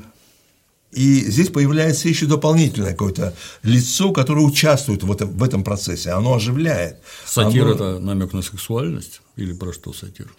Да нет, ну это не сексуальность абсолютно. Здесь просто он присутствует как какой-то а, капричо, как, допустим, как шутка какая-то, понимаете? Вот здесь это придает, поскольку и он сам не серьезен, этот герой, угу. то эту несерьезность усиливает присутствие этого маленького козлоногого сатира понимаете, небольшой сатир, а мальчик-сатир. И уже такая появляется такая шутка, некая несоразмерность, вот это противопоставление а, огромного а, вакха и а, такого маленького игривого сатира, который тут тайком поедает гроздь винограда. Посмотрите, и лицо тоже полупьяное абсолютно угу. здесь. Но что интересно, а, что Риарио не понравилась скульптура, он от нее отказался, но вот теперь ее уже купил Якопу Галли, с которым он подружился, банкир. Угу. Вот, правда, впоследствии э, он э, перепродал это э, во Флоренции, и она сейчас, эта скульптура во Флоренции, в 1000 572 году, уже гораздо позже он перепродал это. Очень часто, кстати говоря, я хочу сказать, произведения искусства от одного коллекционера перекочевывали к другим коллекционерам. И если мы э, вот, внимательно смотрим на движение произведений искусств, где они оказываются, то э, вдруг понимаем, что от одних собственников они переходят к другим, и неожиданным образом оказываются в самых разных музеях и у разных владельцев. Ну, мало ли, как жизненные обстоятельства. Да, абсолютно. И уже будучи вот, вот, вот, вот она, да. здесь, да, он получил э, заказ благодаря, по-моему, тому же Якопу Галли, да, Якопа Галли свел его с французским посланником, кардиналом, кардиналом который захотел создать свое надгробие. Это было модно так, угу. создавать при жизни свое надгробие. И вот благодаря этому кардиналу французскому, Лагрен, что ли, вот его звали так, он создал, заключил с ним контракт, и это был, по-моему, уже 1501 год, что ли, Э, он заключил с ним контракт и уже э, чуть позже приступил к этой работе. И вот в течение года, по-моему, э, если я не ошибаюсь, он закончил это произведение искусства. И вот благодаря этому французскому кардиналу, собственно говоря, мы обязаны тому, чтобы это произведение появилось. Смотрите – великолепное произведение. И, конечно, все были потрясены, как это из мрамора можно вообще изготовить вот настолько проникновенно, э, настолько филигранно все складки. Но не в этом дело, собственно говоря. Тут, э, на мой взгляд, самое ценное то пластическое решение, где мы видим совершенно естественно обмякшее тело человека, угу, угу. если мы рассматриваем вне контекста, да, потрясает, как это он мог вот это вот сделать. Мы видим, что настолько все, все а, правдоподобно, даже слово правдоподобие здесь не подходит, настолько это убедительно, настолько это жизненно, э, что э, возникает оторопь, как это из камня холодного можно это изготовить, как это можно увидеть, как это можно прочувствовать, и как это можно создать. Причем он, он молод еще, ему, по-моему, 22 года, в ту пору. Понимаете? И он вот на, оказывается на уровне а, понимания вот этой темы и на уровне понимания задач, которые он равен этой задаче. Но тут есть очень много и других тонкостей, здесь много их выразительных моментов. Все, поразило всех, почему э, Мария молода. И здесь он выступает как философ. Она невинна, она чиста, она вне времени. И она одновременно пронизывает время. Она присутствует как мать здесь, только создавшая свое дитя, ставшая причиной появления этого дитя. И она как бы пред, э, э, всю судьбу сына проживает, будучи молодой. И она проживает, проживает одновременно его появление и его уход из жизни. То есть здесь такое чисто концептуально-философское осмысление, где все про, э, э, э, происходит вне времени – на самом деле. Самый важный факт им обуславливается, когда мы говорим «Мадонна с младенцем», угу. это классическое понимание, классическое сочетание появившегося Бога-человека, дитя, и уже свершившаяся его судьба одновременно. Представляете? Дмитрий а, Юрьевич. А пьета – это по-русски жалость, сожаление? Жалость, э, сострадание, сочувствие. А, ага. Но это и оплакивание. Это нами рассматривается как оплакивание. Это удивительная нежность, которая проявлена и э, женственность, которая проявлена именно в девичестве, она очень изящна, очень проникновенна, очень естественна. У матери немножко другое, немножко, э, немножко такое оцепенелое, на мой взгляд, должно быть положение уже взрослой женщины. Понимаете, э, э, сколько ей лет?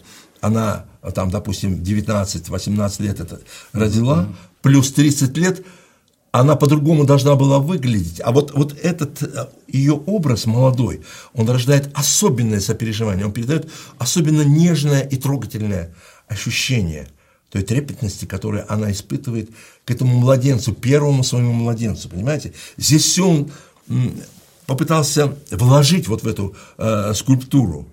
И вот это вот невероятным образом, э, когда ты это осознаешь, вот этот посыл, который вот является моим неким таким субъективным таким осмыслением происходящего. Тут еще есть один момент, которым я вас немножечко удивлю, и это все поражает воображение. Вот когда ты все это соединяешь в своем сознании, то это скульптурная группа, эта скульптурная композиция обретает иное какое космическое звучание, вневременное, по-настоящему. Не только потому, что это событие относится к истории, да, не только э, потому, что это является таким сакральным моментом э, христианства, да, но и, но и потому, что оно вмещает в собой вот это трепетное вневременное ощущение создания созидание, поскольку у женщины есть э, такое момент, который призван для созидания. Потому что ребенок – это, по сути дела, момент созидания, не только рождения, поскольку она его и воспитывает, она его а,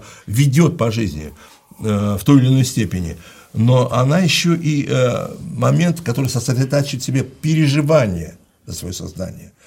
Понимаете? И вот здесь переживание, все, все вот состояние это и заключает в себе, и не случайно вот это э, вышеуказанное э, качество – и здесь вот это вот обрамление, видите, он не случайно складку дает таким обрамляющим началом. Если мы проведем эту линию, то она вот угу, уходит угу, сюда, и сейчас вы увидите, как это все, ну посмотрите, как трогательно это все э, все складки ткани. Да, и еще один момент, который, на который я хотел бы обратить внимание, здесь еще концентрируется в самих складках, особенно на ее груди. Он как бы делает ее перевесь, но здесь он собирает эти складки, и они обретают такое тревожное звучание, напряженное звучание, и создают определенное визуальное напряжение вот в области груди. То есть, как бы, а как передать вот это вот напряжение и ту э, э, скорбь, ту жалость, то сострадание, которое она переживает, да? Материнское, да. Да, материнское. Просто сидящий нет. Но вот он создает это напряжение за счет складок, которые мы видим здесь на ее груди. И здесь концентрируется это все. Понимаете, визуально тоже. Вот это напряжение складок, оно и усиливает это напряжение визуальное. И, понимаете, тут возникает вопрос прочитывания формы, прочитывания э, всех тех выразительных элементов, которые которыми художник насыщает произведение искусства. Если бы просто мягко спадающие складки здесь на груди, uh-huh, они не создавали бы такого напряжения. И когда мы вглядываемся, тут буквально нужно внимательно изучать все предстоящее перед тобой вот это вот пространство и все плоскости, иными словами говоря. И вот как только ты видишь вот это э, напряжение складок и осмысливаешь это, ты понимаешь, что художник это специально делает, чтобы усиливать это визуальное напряжение и, со, и воссоздать в тебе это ощущение переживания и напряжения, которое только и может ощущать человек, потеряв своего первенца. Тонко не задумался бы. Вот видите, угу. вот здесь напряжение складок возрастает. Еще один момент, который, о котором я хочу упомянуть. Скульптура вообще сложный вид. Я не говорю, что живопись не сложная, но у скульптуры возникает определенная сложность. Одно дело плоскостное изображение, да, когда ты подаешь с одного ракурса и как бы решаешь одну задачу.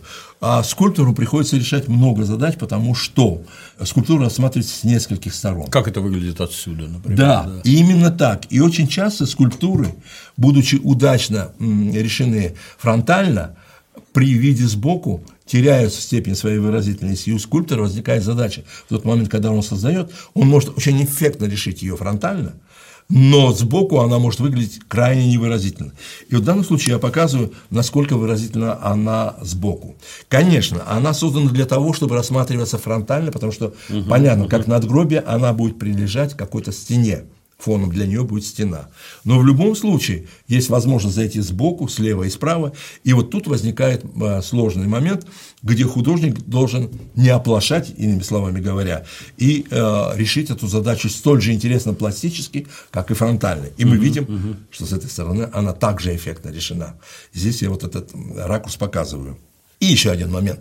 При фронтальном решении, посмотрите, я вам говорил о том, что Складки эти сделаны не случайно. И я вам показываю. Да, да, да. Смотрите. Да. Вот эта складка образуется этой окружности, это второй окружности и третьей окружности.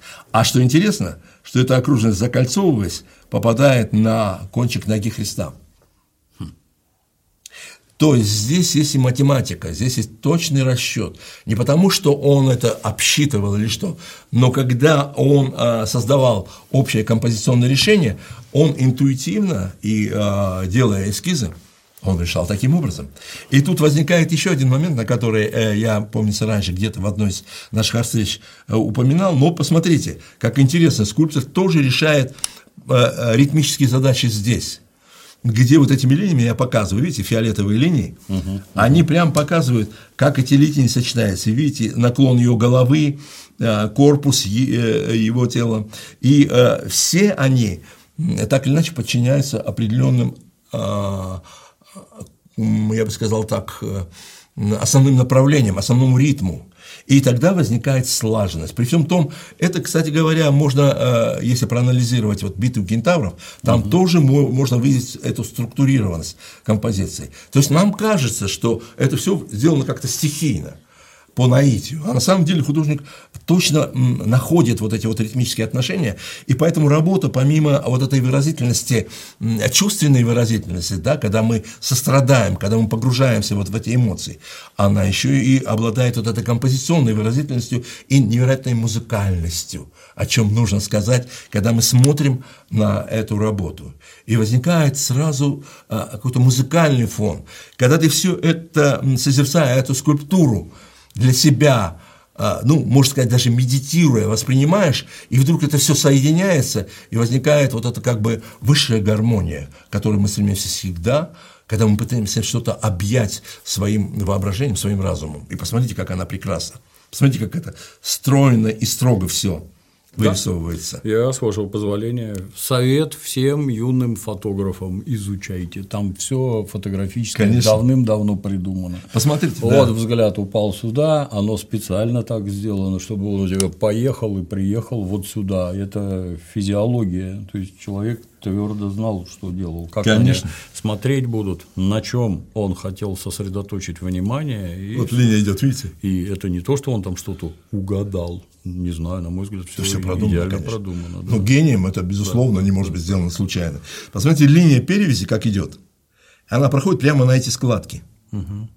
Видите, вот эти глубокие складки, они создают такое вот мощное движение, вот эти вот э, внизу.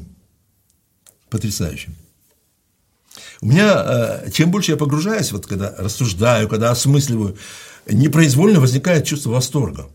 Вот никуда не деться, когда ты для себя открываешь эти смыслы, это как бы решаешь какую-то сложную для себя задачу, и решив ее, получив результат, испытываешь невольное чувство ликования и радости. И как вот выскочивший, э, там, скажем, Архимед, да, Эврика воскликнул, да. Хотя, казалось бы, чего такого, да? Но он решил задачу эту, нашел. И так каждый из нас испытывает ликование, потому что происходит мощная работа интеллектуальная, и она вознаграждается найденным решением, пониманием. Здорово. Как это всем нам знакомо, да? Да. После этой работы он, конечно, получил невероятную известность, популярность, имя. Угу. И уже тогда сделав эту работу, он вдруг узнал, что э, во Флоренции решили э, наконец вспомнить о камне, который валялся на задворках угу, угу. большом. Его называли мрамором Дуччо, те, э, именем того скульптора, который испортил. Мы знаем, что есть скандальность, вернее, известность, э, имеющая такую положительную Э, коннотацию или положительный такой оттенок, а есть известность, которая имеет отрицательный оттенок. Это вот Дучо, как раз это отрицательный оттенок. Мы помним, что это вот Герострат получил свою известность в результате специального сложения храма, таким образом увековечив себя. А Дуччо остался в истории. Кто бы знал этого скульптора Дуччо, если бы не было этого камня, который он, над которым он начал работать и который он испортил. И уже никто не понимал, что с этим камнем делать, потому что если начать работать, он треснет там и так далее. И Микеланджело с радостью кинулся вот во Флоренцию с тем, чтобы работать над этим камнем, потому что там был предложен конкурс, в том числе, готов, в котором готов был принимать участие и Леонардо, его извечный соперник, о котором я еще позже буду говорить. И он, конечно, вернулся во Флоренцию и заключили контракт, и он взялся за Давида, кругом построили там э, стенки, он там во дворе в каком-то, и в полной тайне там, ну или никого, мало, мало кого допуская, он вот Четыре года, не зная покоя, и вот как раз обсыпаны все время мраморной крошкой, отказывая себя во всем, иногда не досыпая, вот он изваял вот это чудо, а, которое собирались поставить перед каким-то собором, но когда увидели это великолепие, решили поставить перед Палаццо Веккио, по-моему, как символ Венеции. Перед сеньорией он вроде. Ну, или перед сеньорией, э, перед сеньорией или перед да. Палаццо Веки. В общем, в самом это таком... Тоже, наверное. Перед, ну да, это Старый дворец назывался Веки. И как символ Венеции, потому что увидели вот это. Ну, а Давид – это же вообще символ молодости, силы, благородства, героизма. Который такой маленький, а завалил здоровенного Голиафа. Да, да, да, вот. Ну, и это немыслимо, чтобы человек вот в 26 лет мог такое изваять вообще. Из негодного куска мрамора Да, вообще. да. Вот что. Он нашел ракурс, он нашел э, вот это вот положение тела, при котором он использовал недостатки этого мрамора. Ну, великолепно. Ну, вот сейчас что о нем можно сказать? На самом деле он учил все. Он показал нам юношу, полного сил. Пропорции о нем говорят, что это еще не сложившийся мужчина. То, как он сделал. Видите, а, мы видим а, лицо, вернее, облик очень сильного человека, исполненного силы, но вместе с тем еще не оформившегося. Понимаете? И вот он тонко изготовил скульптуру, э, где мы видим, мы не видим самой прощи, она у него за спиной. Да, мы видим левую руку. Что интересно, что он сделал его левшой, как и, как и он сам. И тут возникает у меня мысль, э, которая всегда э, приходит мне в голову, когда я вижу произведения художников, такие знаковые, что художники в той или иной мере самовоплощаются, мы об этом говорили, что они как бы продолжают себя в своих работах.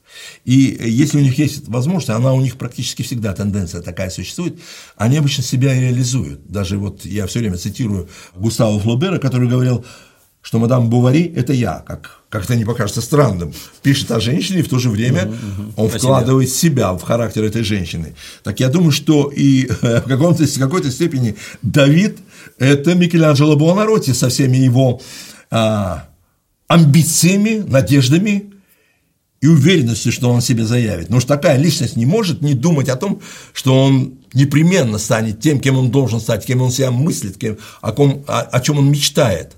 Это амбициозный человек, безусловно. И, конечно, Давид – это он. Конечно, Микеланджело Буонаротти не был таким красавцем. Я думаю, он был невысокого роста. Обратите внимание на пропорции. Да? И поэтому я думаю, что многие из нас и все мы из нас, все мы обладаем некими изъянами. А, э, по большому счету, каждый из нас мыслит себе там вот в своих каких-то мечтах, там, в своих каких-то фантазиях, и они никуда не исчезают. Эх, мне бы вот, вот немножко бы подправить нос там, шире плечи, там, да, выше рост, цвет глаз. И вот он я уже. Да, Такой, да, какой да. я должен быть. Вот, да. И никуда это не исчезает. Помните Конечно, э, да. в «Женитьбе Гоголя»? Вот Иван если бы- Ивановичу, Да, да. нос Ивана Ивановича, глаза э, Сидора Петровича, там, ну и так далее. И все мы мучимы этими комплексами. И если у тебя есть возможность себя каким-то образом идеализированно представить, и вот, пожалуйста, воплощение. Красота. Вот такой странный, интересный вброс у меня возник. Такой, вот и от того он столько души вложил в этого Давида, и, и до такой степени он работал. И посмотрите, мы видим тело юноши, действительно. А юность – это самое светлое ме- место в нашей жизни. Мы там самые прекрасные, э, самые способные, и вся жизнь у нас впереди. Понимаете, тут, тут э, в, в, образе Дави- в образе Давида на самом деле воплощено на самом деле, э, вековечное ощущение человечества, потому что мы самые светлые, самые красивые, самые возвышенные именно в этот период. И именно в том периоде мы себя любим. И именно в том периоде заложено все, э, все степени возможностей человека. Когда ты ходишь, находишься на пороге открытий, перед тобой невероятная степень свободы. Она потом сужается по мере того, как ты выбираешь траекторию своего движения. А тут все впереди. Тут перед ним... Жизнь бесконечна. Да, Возможности все наши. да, да, да, бесконечно э, вне времени, и вот, вот это вот то качество, которое мы любим в молодости и э, о котором с грустью мы думаем уже в зрелом состоянии, что сколько упущено. И вот здесь он еще и вбирает в себя это состояние, Давид. То есть Давид – это нечто большее, чем просто библейский герой. Давид – это воплощение наших мечтаний. И вот здесь мы видим этого человека, э, э, изваянного. Как это можно? Опять возникает вопрос в мраморе создать. Не случайно Давид считается э, чуть ли не величайшим некоторыми э, специалистами творениями человечества, творением человечества за всю историю.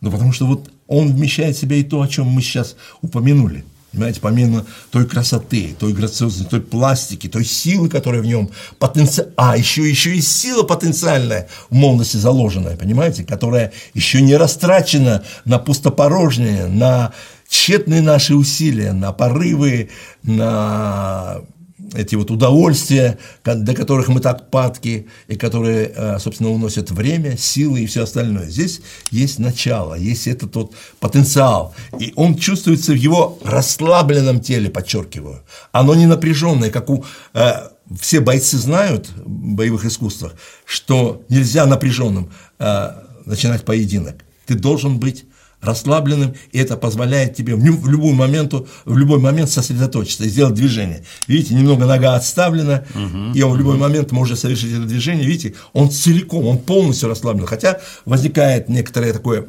предположение, что да, он должен быть напряжен там и так далее. Нет, отнюдь.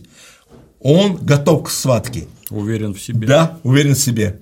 Я бы еще сделал дилетантское примечание, с вашего позволения. Как недавно в исторической перспективе выяснилось, в античности все статуи раскрашивали, они все были раскрашенные. Микеланджело про такое ничего не знал, что если покрасить, то это совершенно другое, по-моему. Абсолютно, абсолютно, конечно. А он про это не знал и своими средствами добивался того, что красить их как-то странно. На мой взгляд, он эту самую античность очень сильно превзошел, зашел гораздо дальше. Но он на плечах античных авторов стоял. Не случайно Ньютон в свое время сказал, что я потому такого э, столько достиг, что стоял на плечах титанов. И он стоял на плечах титанов. Ньютон гадость сказал, потому что тот, про кого он говорил, он был очень маленького роста, он над ним глумился, но воспринимается не так. Ну, понятно, э, же Тут противоположно, да. А, да, об образах говорим, да, аллегория такой своего рода. Но посмотрите, как красив да. во всех отношениях. Не случайно Давид, вообще говоря, наверное, мало есть где-то э, художественных учебных заведений, где бы он не присутствовал в том или ином виде. Либо его голова, либо его ухо, его рука, либо он сам целиком. И это является э, э, вот, элементом и подражания, и образцом, так сказать, совершенства, да, к которому он приблизился, Микеланджело. Вот таков он, Давид. Посмотрите да. на его лицо. Да все вообще. Красавец. Всё, за что да. не возьмись. Да. Ну и, конечно, он следовал античным образцам. Вот когда мы смотрим Безусловно, на его да. лицо, это, конечно, античный герой. Посмотрите. Угу. И как он передал выражение. Вот Прокла помним. У Прокла тоже было вот схожее выражение. Две морщины на лбу такие напряженные. И посмотрите, какой взгляд. Он его не боится. Оценивающий. Да, да. Он воин, воин, готов к схватке. И, кстати, вспоминается, это японская, да, ты уже а, победил э, соперника взглядом своим. Уже тут начинается победа. И вот как раз здесь он это и демонстрирует. Невероятно. Личный. И невозможно без восторга смотреть вот на это. И когда мы проходим эти стадии э, погружения и понимания, не просто э, праздное любопытство посмотрел, ну да, Давид похож там, умеет. Угу. А когда проходишь через эти стадии понимания смыслов и той идеи, которая могла быть вложена автором, что он не просто создает скульптуру, он создает скульптуру-символ. Почему флорентийцев всех так это все впечатлило? Ну, скульптура, скульптура и скульптуру, ну давай поставим там, где планировали. Нет, вдруг, вдруг качество ее меняется, и это становится символом Флоренции. Они выбирают это символом Флоренции. И возникает специальный совет, создают для того, чтобы определить наиболее достойное место памятнику. И когда его устанавливали, это был всеобщий праздник флорентийцев. Угу. Вот до какой степени это дошло. А это уже параллельно, работая над этой скульптурой, он создал целый ряд произведений в качестве приятного такого Чуть-чуть дополнения. Отвлекался, да, отвлекался. И мы видим, что вот играючи он это все делает. Ну и, конечно, а, забавная история, над которой смеялась вся Флоренция, когда а, торговец тканями, очень состоятельный, решил, по-моему, то ли к своей свадьбе, то ли вообще подарить жене, а, то ли невесте, такое вот изображение, но сделанное уже получившим известность Микеланджело, конечно, да, уже статус, и вот опираясь на это, он пошел к нему э, с тем, чтобы тот сделал ему вот, ну, Мадонну с младенцем, соответственно, угу. с Иосифом. Микеланджело назначил ему цену в 70 скуди, что ли, или вот тут я могу в единицах путаться, вот, и тот отказался за такую цену. Вижу, он деньги, торговец. Деньги-то у тебя есть. Да, а он говорит, он, ну, торговец хочет торговаться. И он назначил, э, захотел за 40 это сделать. Микеланджело отказался ему продавать, э, продавать, ну, и он ушел с этим. И на, след, на, ну, на следующий день или несколько позже он пришел и сказал, что готов за 100 купить. Вернее, за 70 купить. А Микеланджело говорит, теперь за 100. Сотка. Да. Не надо было кривляться, да? Да. Тот опять, естественно, не захотел за такую цену, опять ушел. И в следующий раз, когда он пришел, Микеланджело говорит, а теперь за 140. Или иначе вообще не продам. Можешь не приходить. Да. да. Он ушел, но он уже пообещал, он уже, вся Флоренция знает, что он заказал, да. и вся Флоренция над ним смеется.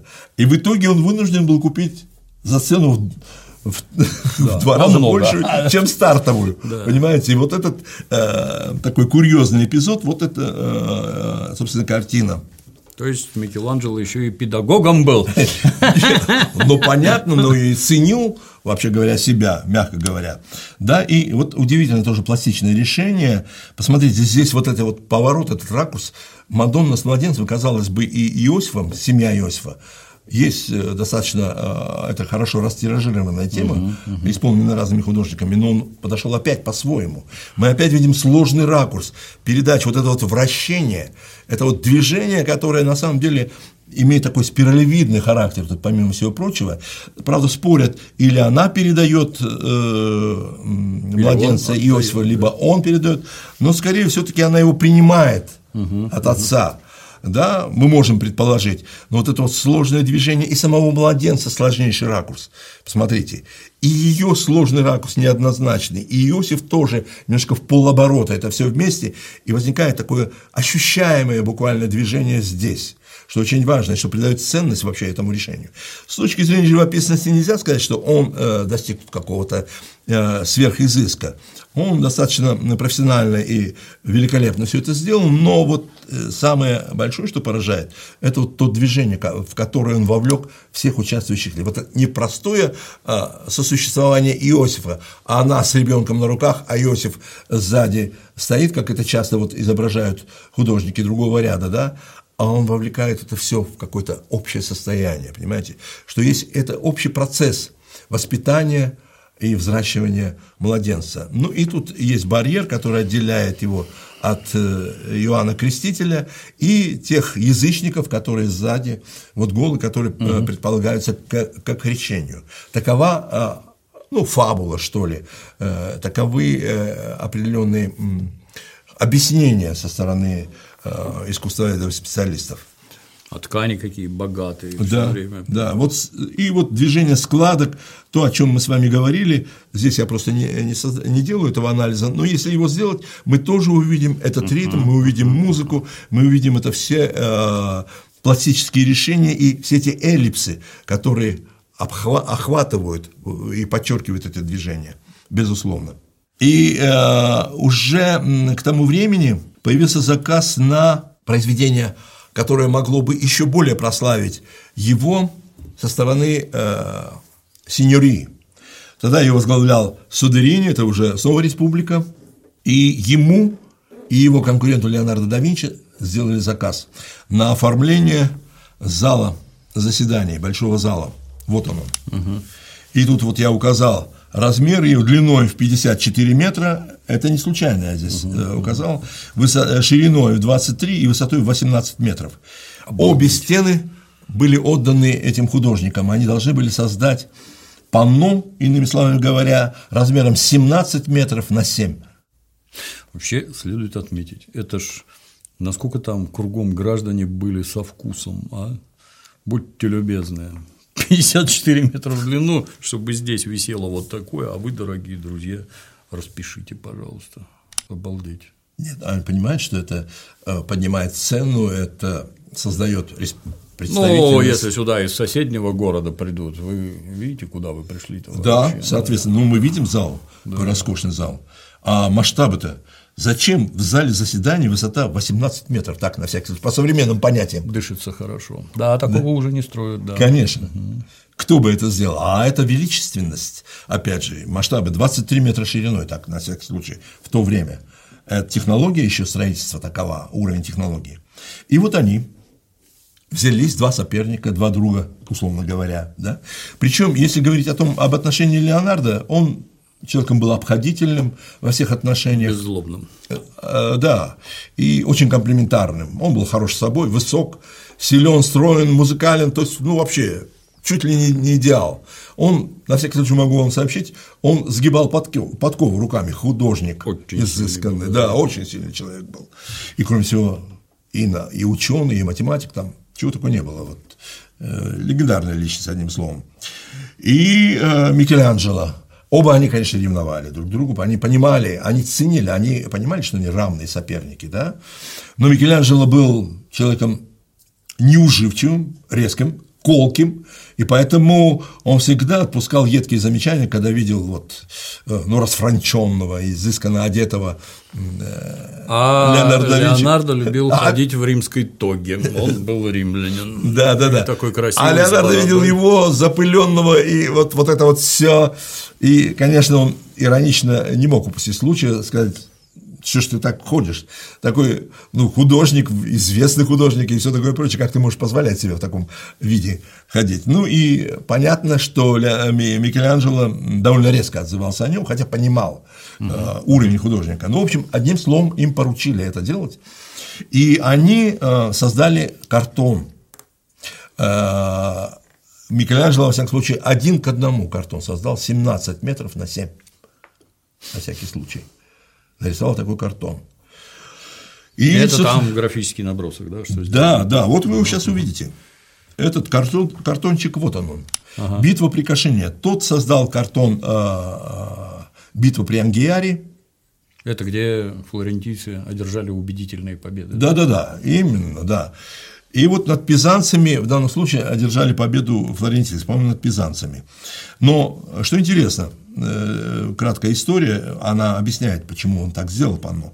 Э, это был очень жаркий день, и э, флорентийцы перед битвой решили искупаться. И в этот момент пизанцы, узнав, напали. что они купаются, внезапно напали, угу. полагая, что ну, сейчас мы их одолеем. Ну, и в этот момент прозвучал сигнал, Э, сторожевого э, выставленного поста. И они вот вынуждены выскакивать из воды и э, спешно в попыхах собираться. И вот эту сцену запечатлел гений Микеланджело Буонаротти. И угу. тут он, конечно, создал нечто шедевральное, что потом послужило поводом для художников со всей Европы стекаться во Флоренцию с тем, чтобы учиться на небывалом таком вот примере рисовать вот эти ракурсы, эти сложнейшие построения. Угу, угу. И вот. Ну и это сослужило плохую службу на самом деле, потому что этот картон не сохранился ввиду того, что на вот протяжении долгого времени художники приезжали и ничего лучшего не находили, как увозить кусочки картона с собой. Постепенно, говоря простым языком, они… Картон закончился. Да, Они весь его э, увезли. увезли с собой, и картон не остался. И только благодаря работе Сангалло, который ага. сделал копию с этого э, ага. рисунка, ага. вот мы видим, собственно говоря, что создал Микеланджело Буонаротти и его гений. Вот это вот хитросплетение тел, это невероятное напряжение, мы видим разные эмоциональные состояния, и, конечно, э, ведь произведение недостаточно воссоздать там, я не знаю, сам сюжет. Угу. Это же произведение искусства.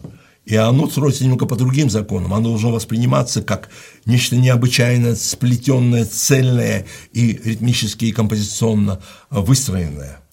И оно действительно создает вот это ощущение спонтанного такого э, взрыва энергии и вот этого напряжения, э, которое э, сопровождается вот этой поспешным одеванием, и э, все вместе завязано в такую композицию, объединенную внутренним законом единства. Угу. И э, я вам хочу сказать, что и Леонардо да Винчи создал удивительное Тоже сцены. даром времени да, не терял. конечно. Да.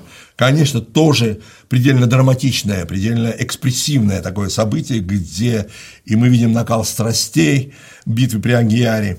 Если Микеланджело и не приступал, я позже скажу по какой причине, то Леонардо да Винчи начал работу. Но, как всегда, со свойственной ему э, страстью экспериментировать, э, создавать что-то новое, он решил применить э, технику энкаустики.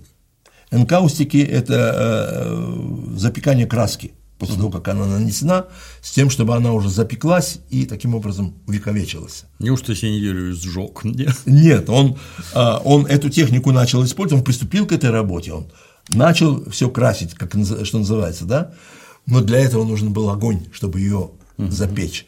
И вот в этом здании сеньори разжигали костер, а поскольку погода не благоприятствовала, было, сы, было сыро, он кричал «больше дров, больше дров», э, раздавались крики, но краска оплыла, и в итоге, увы, не получилось. Не получилось. И это, кстати говоря, была проблемой, которая следовала за Леонардо, за Леонардо да Винчи, где очень часто он не завершал свои работы. Вот это им бросалось в упрек. И, кстати, Микеланджело именно эту колкость и обращал в его адрес.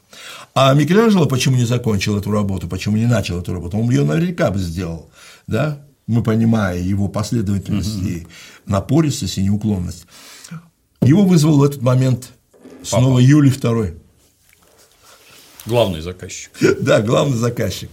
Уже для того, чтобы, а, по-моему, а там произошла история, когда он вот привез мраморы, да, а вот тот расхотел и охладился.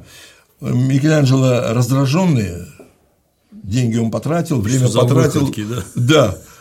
Ну, он, в общем, пытался к папе прорваться, а тот охладел к нему и не принимал его. Тогда Микеланджело взял и уехал из Рима. Угу, угу. А тот, прознав про это, послал за ним погоню из пяти человек, с тем, чтобы его непременно вернули. Микеланджело на него обиделся и, условно говоря, хлопнул дверью. А папа не привык, чтобы с ним так поступали, он послал за ним погоню. Так.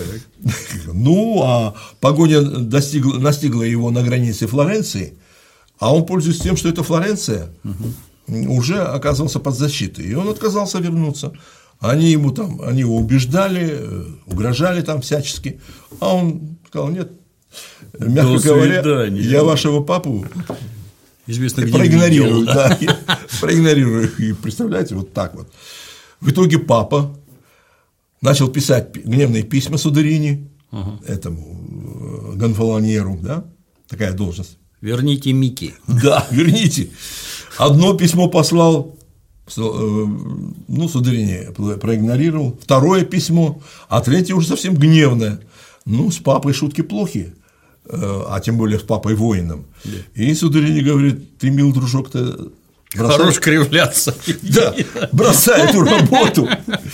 Не надо мне твоего панно, езжай как к папе, потому что иначе, да, дороже, да, да, Флоренции не нужны неприятности, вот такого уровня. И он был вынужден вернуться туда, ну и папа, конечно, его простил, ну, а куда деваться? Да. Останешься без художника, который да, может да. увековечить то имя. К тому времени он взял Болонию и поручил ему сделать э, свою э, скульптуру грандиозную. Угу. Папа на коне. Угу.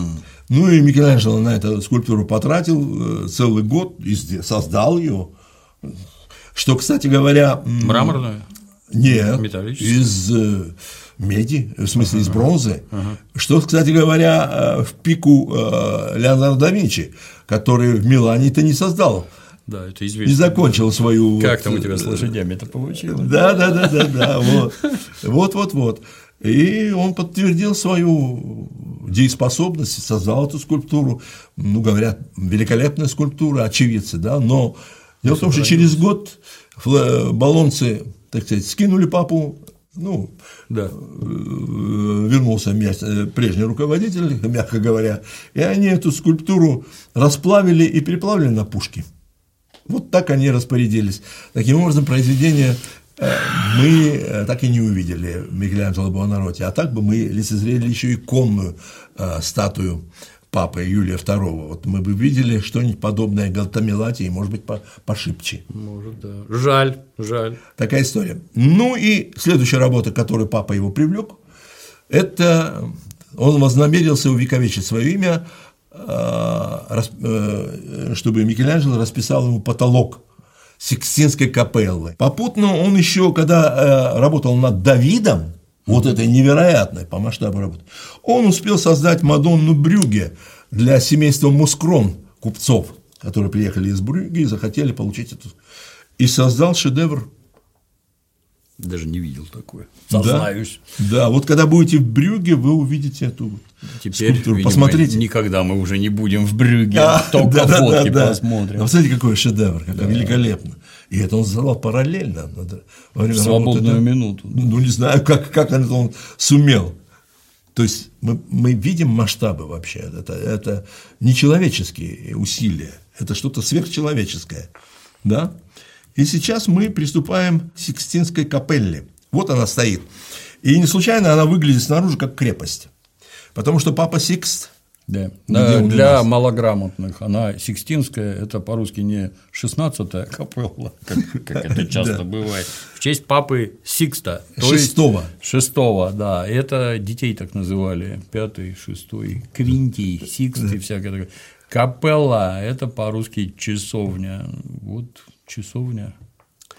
А дело в том, что э, к этому моменту ожидалось нападение турок. Угу. Они подступали к Риму. И папа Сикст озадачился укреплением этой капеллы, и он ее, по сути дела, превратил в крепость, перестроил, и она превратилась в то, что вы перед собой видите вот ага здесь при виде сверху, она, по сути дела, и является скрепой. Видите, бойницы, там тут да, все да, да. По, э, по, форти, по законам фортификации все это было сделано. Ну, а потом, когда эта э, угроза.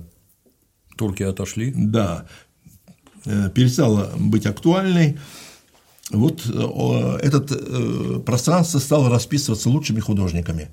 Это, кстати говоря, вот флорентийцы расписывали в том числе боковые стенки, там портреты пап, здесь гобелены, там три уровня получается, здесь гобелены, здесь э, панно, в том числе исполненные и Боттичелли, и Перуджино, вот, а там э, третий уровень, портрет папы, пап.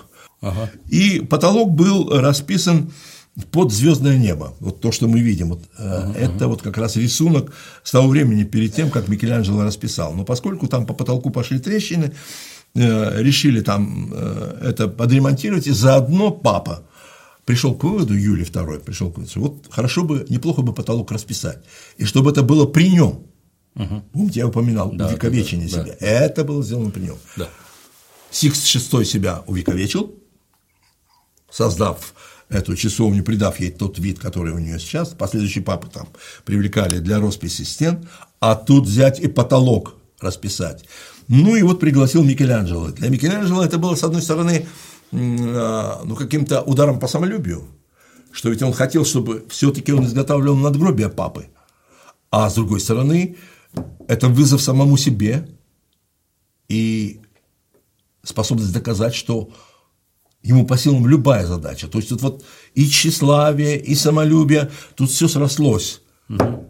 в одном таком узле, и он согласился. Нет, ну он не согласиться не мог поскольку было предложение сделано, от которого трудно отказаться, когда такой вот наместник Бога на земле тебе это предлагает. Но в итоге он сконструировал, а надо заметить, что высота этого потолка где-то выше 18 метров, э, длина, по-моему, 40 с чем-то метров, ширина 13 метров. Ну, для художника это гигантские площади. Абсолютно, 600 квадратных метров потолка.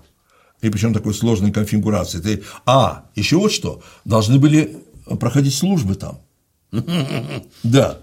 Ну, он придумал какие-то леса, так, представьте, вот при всем этом, он как-то их так сконструировал, что они были, позволяли, то есть, проходить всем прежним событиям. В общем, он сконструировал леса и в итоге приступил к этой работе. Он привлек к этой работе э, своих приятелей из Флоренции, лучших художников, э, мастеров фрески.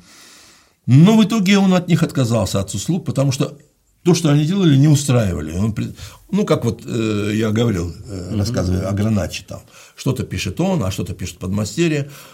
Но то, что он увидел, в силу его высокой требовательности, вот опять еще одно качество, высокий, высокий уровень требовательности, вот некие сверхзадачи, которые он себе ставил, и не мог позволить себе оказаться ниже этих сверхзадач. И то, что делали его, так сказать, э, именитые подмастерья, не да? не, устроило, не устроило. Он их всех уволил, сбил все то, что они сделали, и начал по новой. И начал от начала все сам, от начала до конца. И он потом приобрел себе горб, испортил себе зрение э, в результате этой работы четырехлетней, ну, представьте, 600 квадратных метров. И не просто, Глядя и не просто геометрические линии, а вот то, что мы сейчас с вами увидим. И после этого он мог читать некоторое время только вот так бумаги, держа их над глазами. Представляете? Какая нагрузка, да. Да в глаза капает краска, он потом, потом один сонетов написал, где вот жаловался на то, как, в каких условиях сагбенных он писал все это, и он приобрел себе там э, э, заболевание позвоночника, ну, можете себе представить. Вот каков титанический труд был, ну, это не просто красить потолок, что называется, да? Да, валиком закатать, да. А это продумать все эти вот люнеты, все эти декоративные элементы, это все выглядит так, как будто часть архитектуры потолка, посмотрели, давайте посмотрим, как он выглядел невыразительно здесь и во что он превратился тут. Нечто невероятно сияющее, я бы сказал. И, конечно, он бы не был самим собой. Папа предложил ему идею написать просто апостолов. Да. Ты понимаешь, да. там апостолы. А да. он, он взял, взвалил на себя сверхзадачу сотворения мира. И вот перед нами вот эта вот красота, которую мы видим, и видят зрители, которые э, бывают там. И вот схема. Как у него следует сотворение мира, все последовательное развитие картины. И э, по периметру там сивиллы и э, э, пророки. Вот таким образом. Ну и э, происхождение Адама и все остальное. Вот мы можем видеть в разных ракурсах. Угу, это просто угу. великолепие. Это не просто потолок, это некая история мира, это некая философия, я бы сказал. Сюжеты все библейские, чисто да. на всякий случай. Это христианская церковь. Сюжеты библейские, евангельские, все как надо. Или евангельских нет. Я, может, малограмотный. Нет, евангельских нет. Здесь все речь идет о происхождении Адама и Про предках, сурового Бога, да, да. И предках Христа. И вот идет, как по схеме, я вам показывал, первый день создания отделения света от тьмы, мы видим Создателя. Дальше сотворение свет, светил растений. Здесь отделение суши. Отвод, все вот последовательно, как возник. Но центральным местом и гордостью, и, наверное, стержнем того, что он делал и замысливал, является вот эта вот картина. Адам и Творец, Создатель. Ну что э, я могу сказать об этой работе? Конечно, великолепно э, он передал пластику такого безвольного Адама, как бы внешне очень сильного, мощного, но безвольного. И вот этот вот жест передачи энергии от Саваофа, духа, духа, да, да. Причем пальцы не соприкасаются, вот что очень важно. И он эту энергию, эту силу передает не случайно. Этот жест рук он стал ну, вообще просто знаковым. Я не знаю, есть ли какой-нибудь культурный человек, который не может не знает, знать, да, такое, да, да, не знает, что это такое. Посмотрите, безвольная рука Адама и а, решительная и мощная, исполненная силой не только а, духовной, но и физической. Духовной мы сейчас увидим, в чем тут дело. И как открыли а, позднейшие, как пришли к выводу позднейшие исследователи, что на самом деле вот эта форма напоминает черепную коробку, а вот это содержание напоминает извилины человеческого мозга. И тогда, если мы опираемся на это, появляется другая идея, что Адам-то обладал силой. И э, позволю себе предположить, что здесь сообщается не только энергия духа, но и мысли, идеи, без которой сила не имеет смысла. И мы знаем это по жизни. Если есть мощь, сила, но нет мысли, нет идеи, нет э, э цели сформулированной, сама сила по себе э, хаотична и разрушительна, беспричинна, без идеи. И самое главное, что здесь он передает, он передает ему идею, смысл существования угу. Адаму. Не просто дух сам по себе, а смысл существования, который может родиться только вот в чем-то таком, что напоминает мозг. Здесь формируется, собственно, целеполагание, иными словами говоря. Иначе говоря, он выступает здесь как философ невероятного масштаба. И тогда эта картина становится совершенно другой по смыслу и говорит нам о том, с чем мы сталкиваемся повсеместно. Без идеи, без угу. понимания никакая сила ничего не стоит. А общество потребления обречено. Не случайно все время мы ищем идеи, ради чего, Конечно, во имя да, чего, да, да. куда, чего мы хотим, куда мы движемся. Сама по себе сила, само по себе движение не есть что-то, имеющее оправдание. Хотя, э, я вспоминаю слова Сократа, говорит, лучше что-то делать, чем ничего не делать. Но Сократ не сказал еще следующие вещи. Все равно нужно придавать какой-то смысл своему делу, потому что само по себе дело, не имеющего ни цели, ни смысла, оно напоминает мне действия сумасшедших в доме для умалишенных, которые делают, ломают, потом делают, снова да. делают. Вот что. И похоже, что вот в нашем обществе до сих пор находится, мы находимся в состоянии Адама – что силы есть, мощь есть, есть, есть невероятные ресурсы, есть ресурсы не только материальные, но и интеллектуальные ресурсы. И мы медленно, не понимая, что с этим совсем делать, вот помните, я когда говорил о Врубеле, да, вот о его демоне, демоне, помните? Да. Что он сидел на этом всем богатстве, и у него была вот эта вот мощь его тела, оно все было непонятно, куда он все это применит. И вот это его мучение, такое напряженное мучение, оно такое ну, экзистенциальное мучение, оно вот, на мой взгляд, субъективно, оно было именно вот э, идея Врубеля в этом заключалась. И здесь, до Врубеля, это э, сформулировал великий Микеланджело. Вот посмотрите, тогда это все, весь этот потолок обретает совершенно иной смысл. Все это вокруг все эти предшественники, все эти пророки, все эти сивиллы, оно без целеполагания, когда Кант говорит, что человек есть цель природы, он в этом отношении, возможно, это было несколько позже уже, сформулировано несколько позже, чем сформулировал это угу. Микеланджело в образе таком сильном. И тогда возникает взрыв, что ли, мозга, что все это вокруг, вот это вот великолепие, да. секстинское, вот это все это наслоение, все это поколения предшествующие, или вот это все пророки все эти, и создание Адама бессмысленно без того, чтобы этот Адам а, родил поколения, которые двигались к какому-то осмыслению своего присутствия в этом мире. Ибо если мы не поймем свое присутствие в этом мире, для чего? Мы его разрушим. Потому что наше движение обретает все и более и более стихийный характер. Потому что мы говорим, нам нужны ресурсы, Мощь нам растет. нужна энергия. Да. Зачем ресурсы? Зачем энергия? Вы правильно сказали? Потребление. Да. Так мы движемся-то по замкнутому кругу. Мы то просто истощим все. Да, мы откроем для себя ядерную энергию, все, но мы будем осваивать, но мы все будем перерабатывать, превращая одно в другое, а в конце концов в мусор. Все это перерабатывать. Сегодня эти плавучие острова в океанах из бутылок, из пластика всего, с которым мы не будем знать, что делать. Вот, вот о чем он как бы провозвестник вот этих вопросов и задач. И тогда Сикстинский потолок обретает другой смысл. Какая сила вот в этом. Вот это Микеланджело.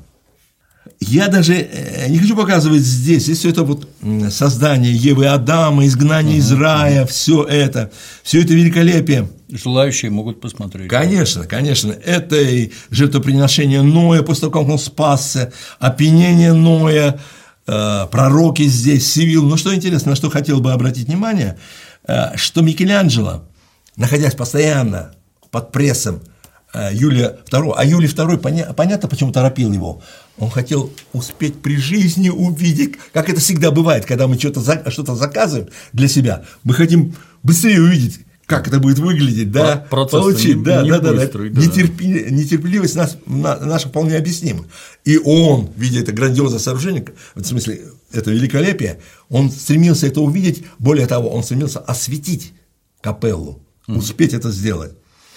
И понятно его нетерпение и конфликтность. Сейчас я покажу э, пророка Захари, Захарию. Э, Микеланджело отмстил ему очень своеобразным способом. Сейчас я покажу. Есть такое предположение, вот эти вот младенцы, один из них за пророком Захарием, который отождествлен с Юлием II, показывает, прошу за, э, извините за выражение, ему фигу. Хм. Не знал. Видите? Да, да, да. Вот. да, да, да. Это такая маленькая месть, Микеланджело.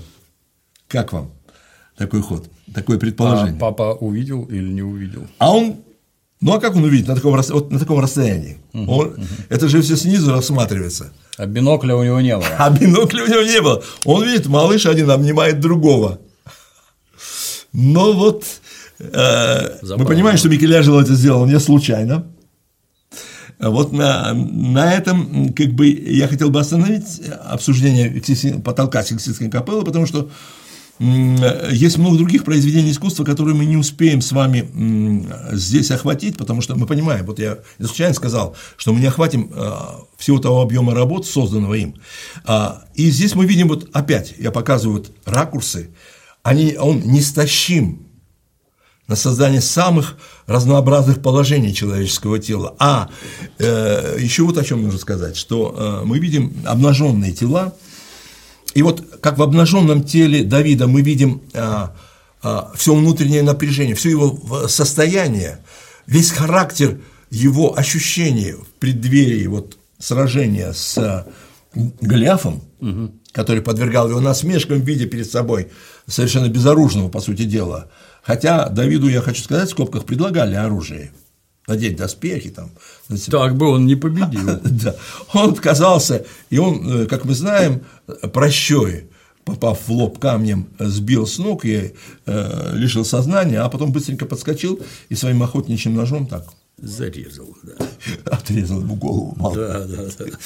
Вот. Э, и, конечно, когда он, стоял, э, когда он стоит обнаженным, мы видим всю его фигуру, безусловно, и в этом смысле он представляет, и э, в самом чистом виде человек предстает перед нами, ну, вот как он, когда, его зада... когда ему задавали вопрос, вот почему так он сделал, то он говорит, что э, он держал, что Адам и Ева были изначально обнаженными, угу. и поэтому это оправдывает вот его демонстрацию. Ну, еще тут есть один, на мой взгляд, э, обосновывающий посыл, что на самом деле когда э, человек обнажен, он вне категорий каких-то, вне иерархии, вне какого-то знака. Он, мы э, в этом отношении э, становимся равными как бы. И полководец, и дворник, и, я не знаю, столер, ученые, вот их обнажи, и в этом смысле они становятся все людьми. И тогда их объединяет одно человеческое начало, скажем так. Вот не случайно сад земных наслаждений, мы об этом говорили, они все были обнажены. Угу. Там они вне иерархии, они все подчинены чувствам, которые а, роднят их, которые их объединяют, которые их объясняют. Понимаете? И я думаю, что и в этом плане, э, вот, особенно в страшном суде, там, где они были все обнажены, uh-huh, они были uh-huh. вне контекста все были. Они рассматривались с точки зрения э, грешности или безгрешия страдания, э, э, терпение там и так далее. Это рассматривается, когда человек перестает перед последним судом, страшным судом, да? когда оцениваются э, твои грехи, а не то, что ты занимал положение начальника там или подчиненного. Да. И в этом смысле обнаженность вот этих фигур, она объяснима для ну, обыденного сознания. Вот почему это все выполнялось э, в таком, в э, таком стиле. Но я бы хотел э, закончить вот как бы наш рассказ о Микеланджело, неполный, как мы понимаем, да, потому что там было еще и страшный суд, была, были еще его капелла Медичи, и э, скульптурные произведения, и единственное, о чем бы, на что, на что бы я хотел обратить внимание, это на э, все-таки памятник надгробный э, Юлию II, э, который предполагалось сделать из 40 скульптур, но все-таки все свелось вот к этому угу. облику, где он создал Моисея, да и... тоже мое почтение, объем работ какой. Да, да.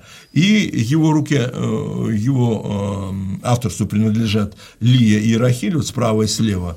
Ну и делается предположение, что дальше вот э, скульптура самого Юлия II тут возлежащего может быть сделана им, но это подвергается сомнению. Но достаточно того, что он создал невероятное по силе выразительности скульптуру Моисея двух, двухметровую огромную скульптуру, где передан характер, сила, которая в какой-то мере опять же отождествляется, я думаю, им с самим собой, потому что вот эта воля, это неукротимость, это последовательность, э, это пронзительность его взгляда, вот он опирается на скрижали, мы видим это, да?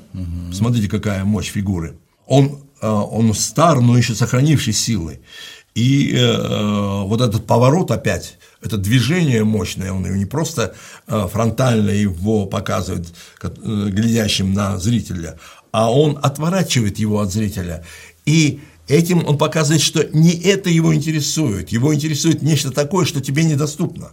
Твоему взгляду недоступно. Он видит нечто такое. И так на самом деле было, когда он вел их они ведь не понимали, они шли да, да, и, да. и роптали, и поклоняли золотому тельцу, и угу, не верили ему, но он-то знал, и, и так всегда бывает, когда вождь знает, куда он ведет, а остальные, сомневающиеся, либо верящие в него, э, ропщущие и так далее. Так вот как исторически происходит вообще всегда.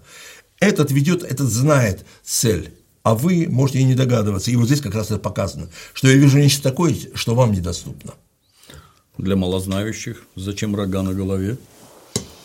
Это, собственно говоря, некая интерпретация, некая наивная интерпретация, во-первых, неверного перевода с греческого, э, с, да. с иврита, э, с древнееврейского, а во-вторых, это а, есть некое образное воспроизведение после того, как он вернулся оттуда с горы Синай, да, на которой он получил скрижали и э, знание истины от Создателя, э, он стал э, светиться, его, э, голова его стала светиться. И вот эти лучи, угу. они интерпретировались, где-то они воспроизводились именно как лучи, а где-то они были восприняты и в результате неверного перевода, и в результате вот такого образа, как рога. То есть это, по сути дела, он вернулся просветленным оттуда, и вот голова его излучала такое свечение. Угу. Вот таким образом это э, интерпретируется. И, э, наконец, вот хочу показать его фронтальный образ, не фронтальный, а уже мы да, видим да. его фас, и посмотрите, какой, какой взгляд у него. Он буквально пронизывает своим взглядом. Мужчина суровый, да. Да, абсолютно. И на самом деле я вам хочу сказать, я не могу видеть вождя или представлять себе вождя в виде э, человека сентиментального, Такая наша сущность. Это не бывает так, да. потому что управлять коллективом, людьми, нужно только имея определенные волевые э, качества. В том числе и животные сугубо, когда тебе и говорить ничего не надо, а тебя слушают. Да, в иных случаях нужно просто и власть употребить, да, что называется. Да, да. Ну и вот он, э, если бы не обладал такими качествами, он, э, скажем, если мы имеем в виду это библейская история, но тем не менее, он бы э, не добился бы этого результата, потому что там роптали, сомневались. Еще бы. Как да. во всяком обществе, да. да. А как ты их объединишь, а как ты их поведешь за собой? А вот э, он, собственно, демонстрирует э, качество лидера. И э, заключить наш рассказ я хочу все-таки на картине вот той, о которой я так подробно говорил – что если бы не было в голове у него идеи, мысли, понимания, образа, он мог бы быть великолепным мастером. Понимаете, и есть великолепные мастера. Но тогда, когда вот многие выходят из художественных заведений учебных, обладая умением, мастерством.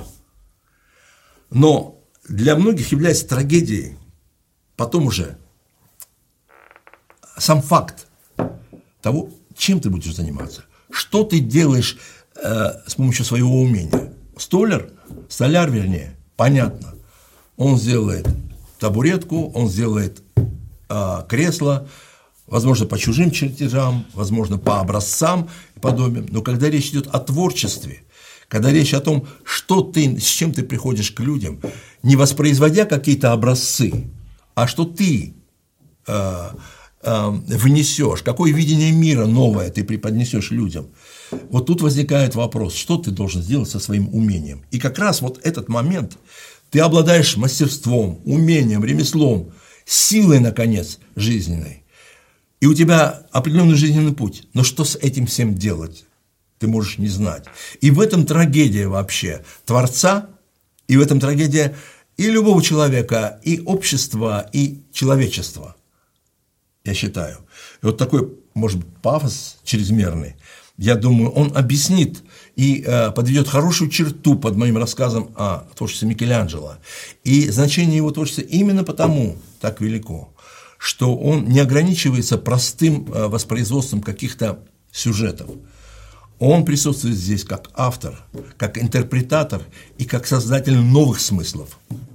Как всегда, Александр Ильич, бальзам на душу. Приятно слушать. Приезжайте к нам еще. А может быть, просто переехать? Пора. Здорово, здорово. Спасибо. На сегодня все.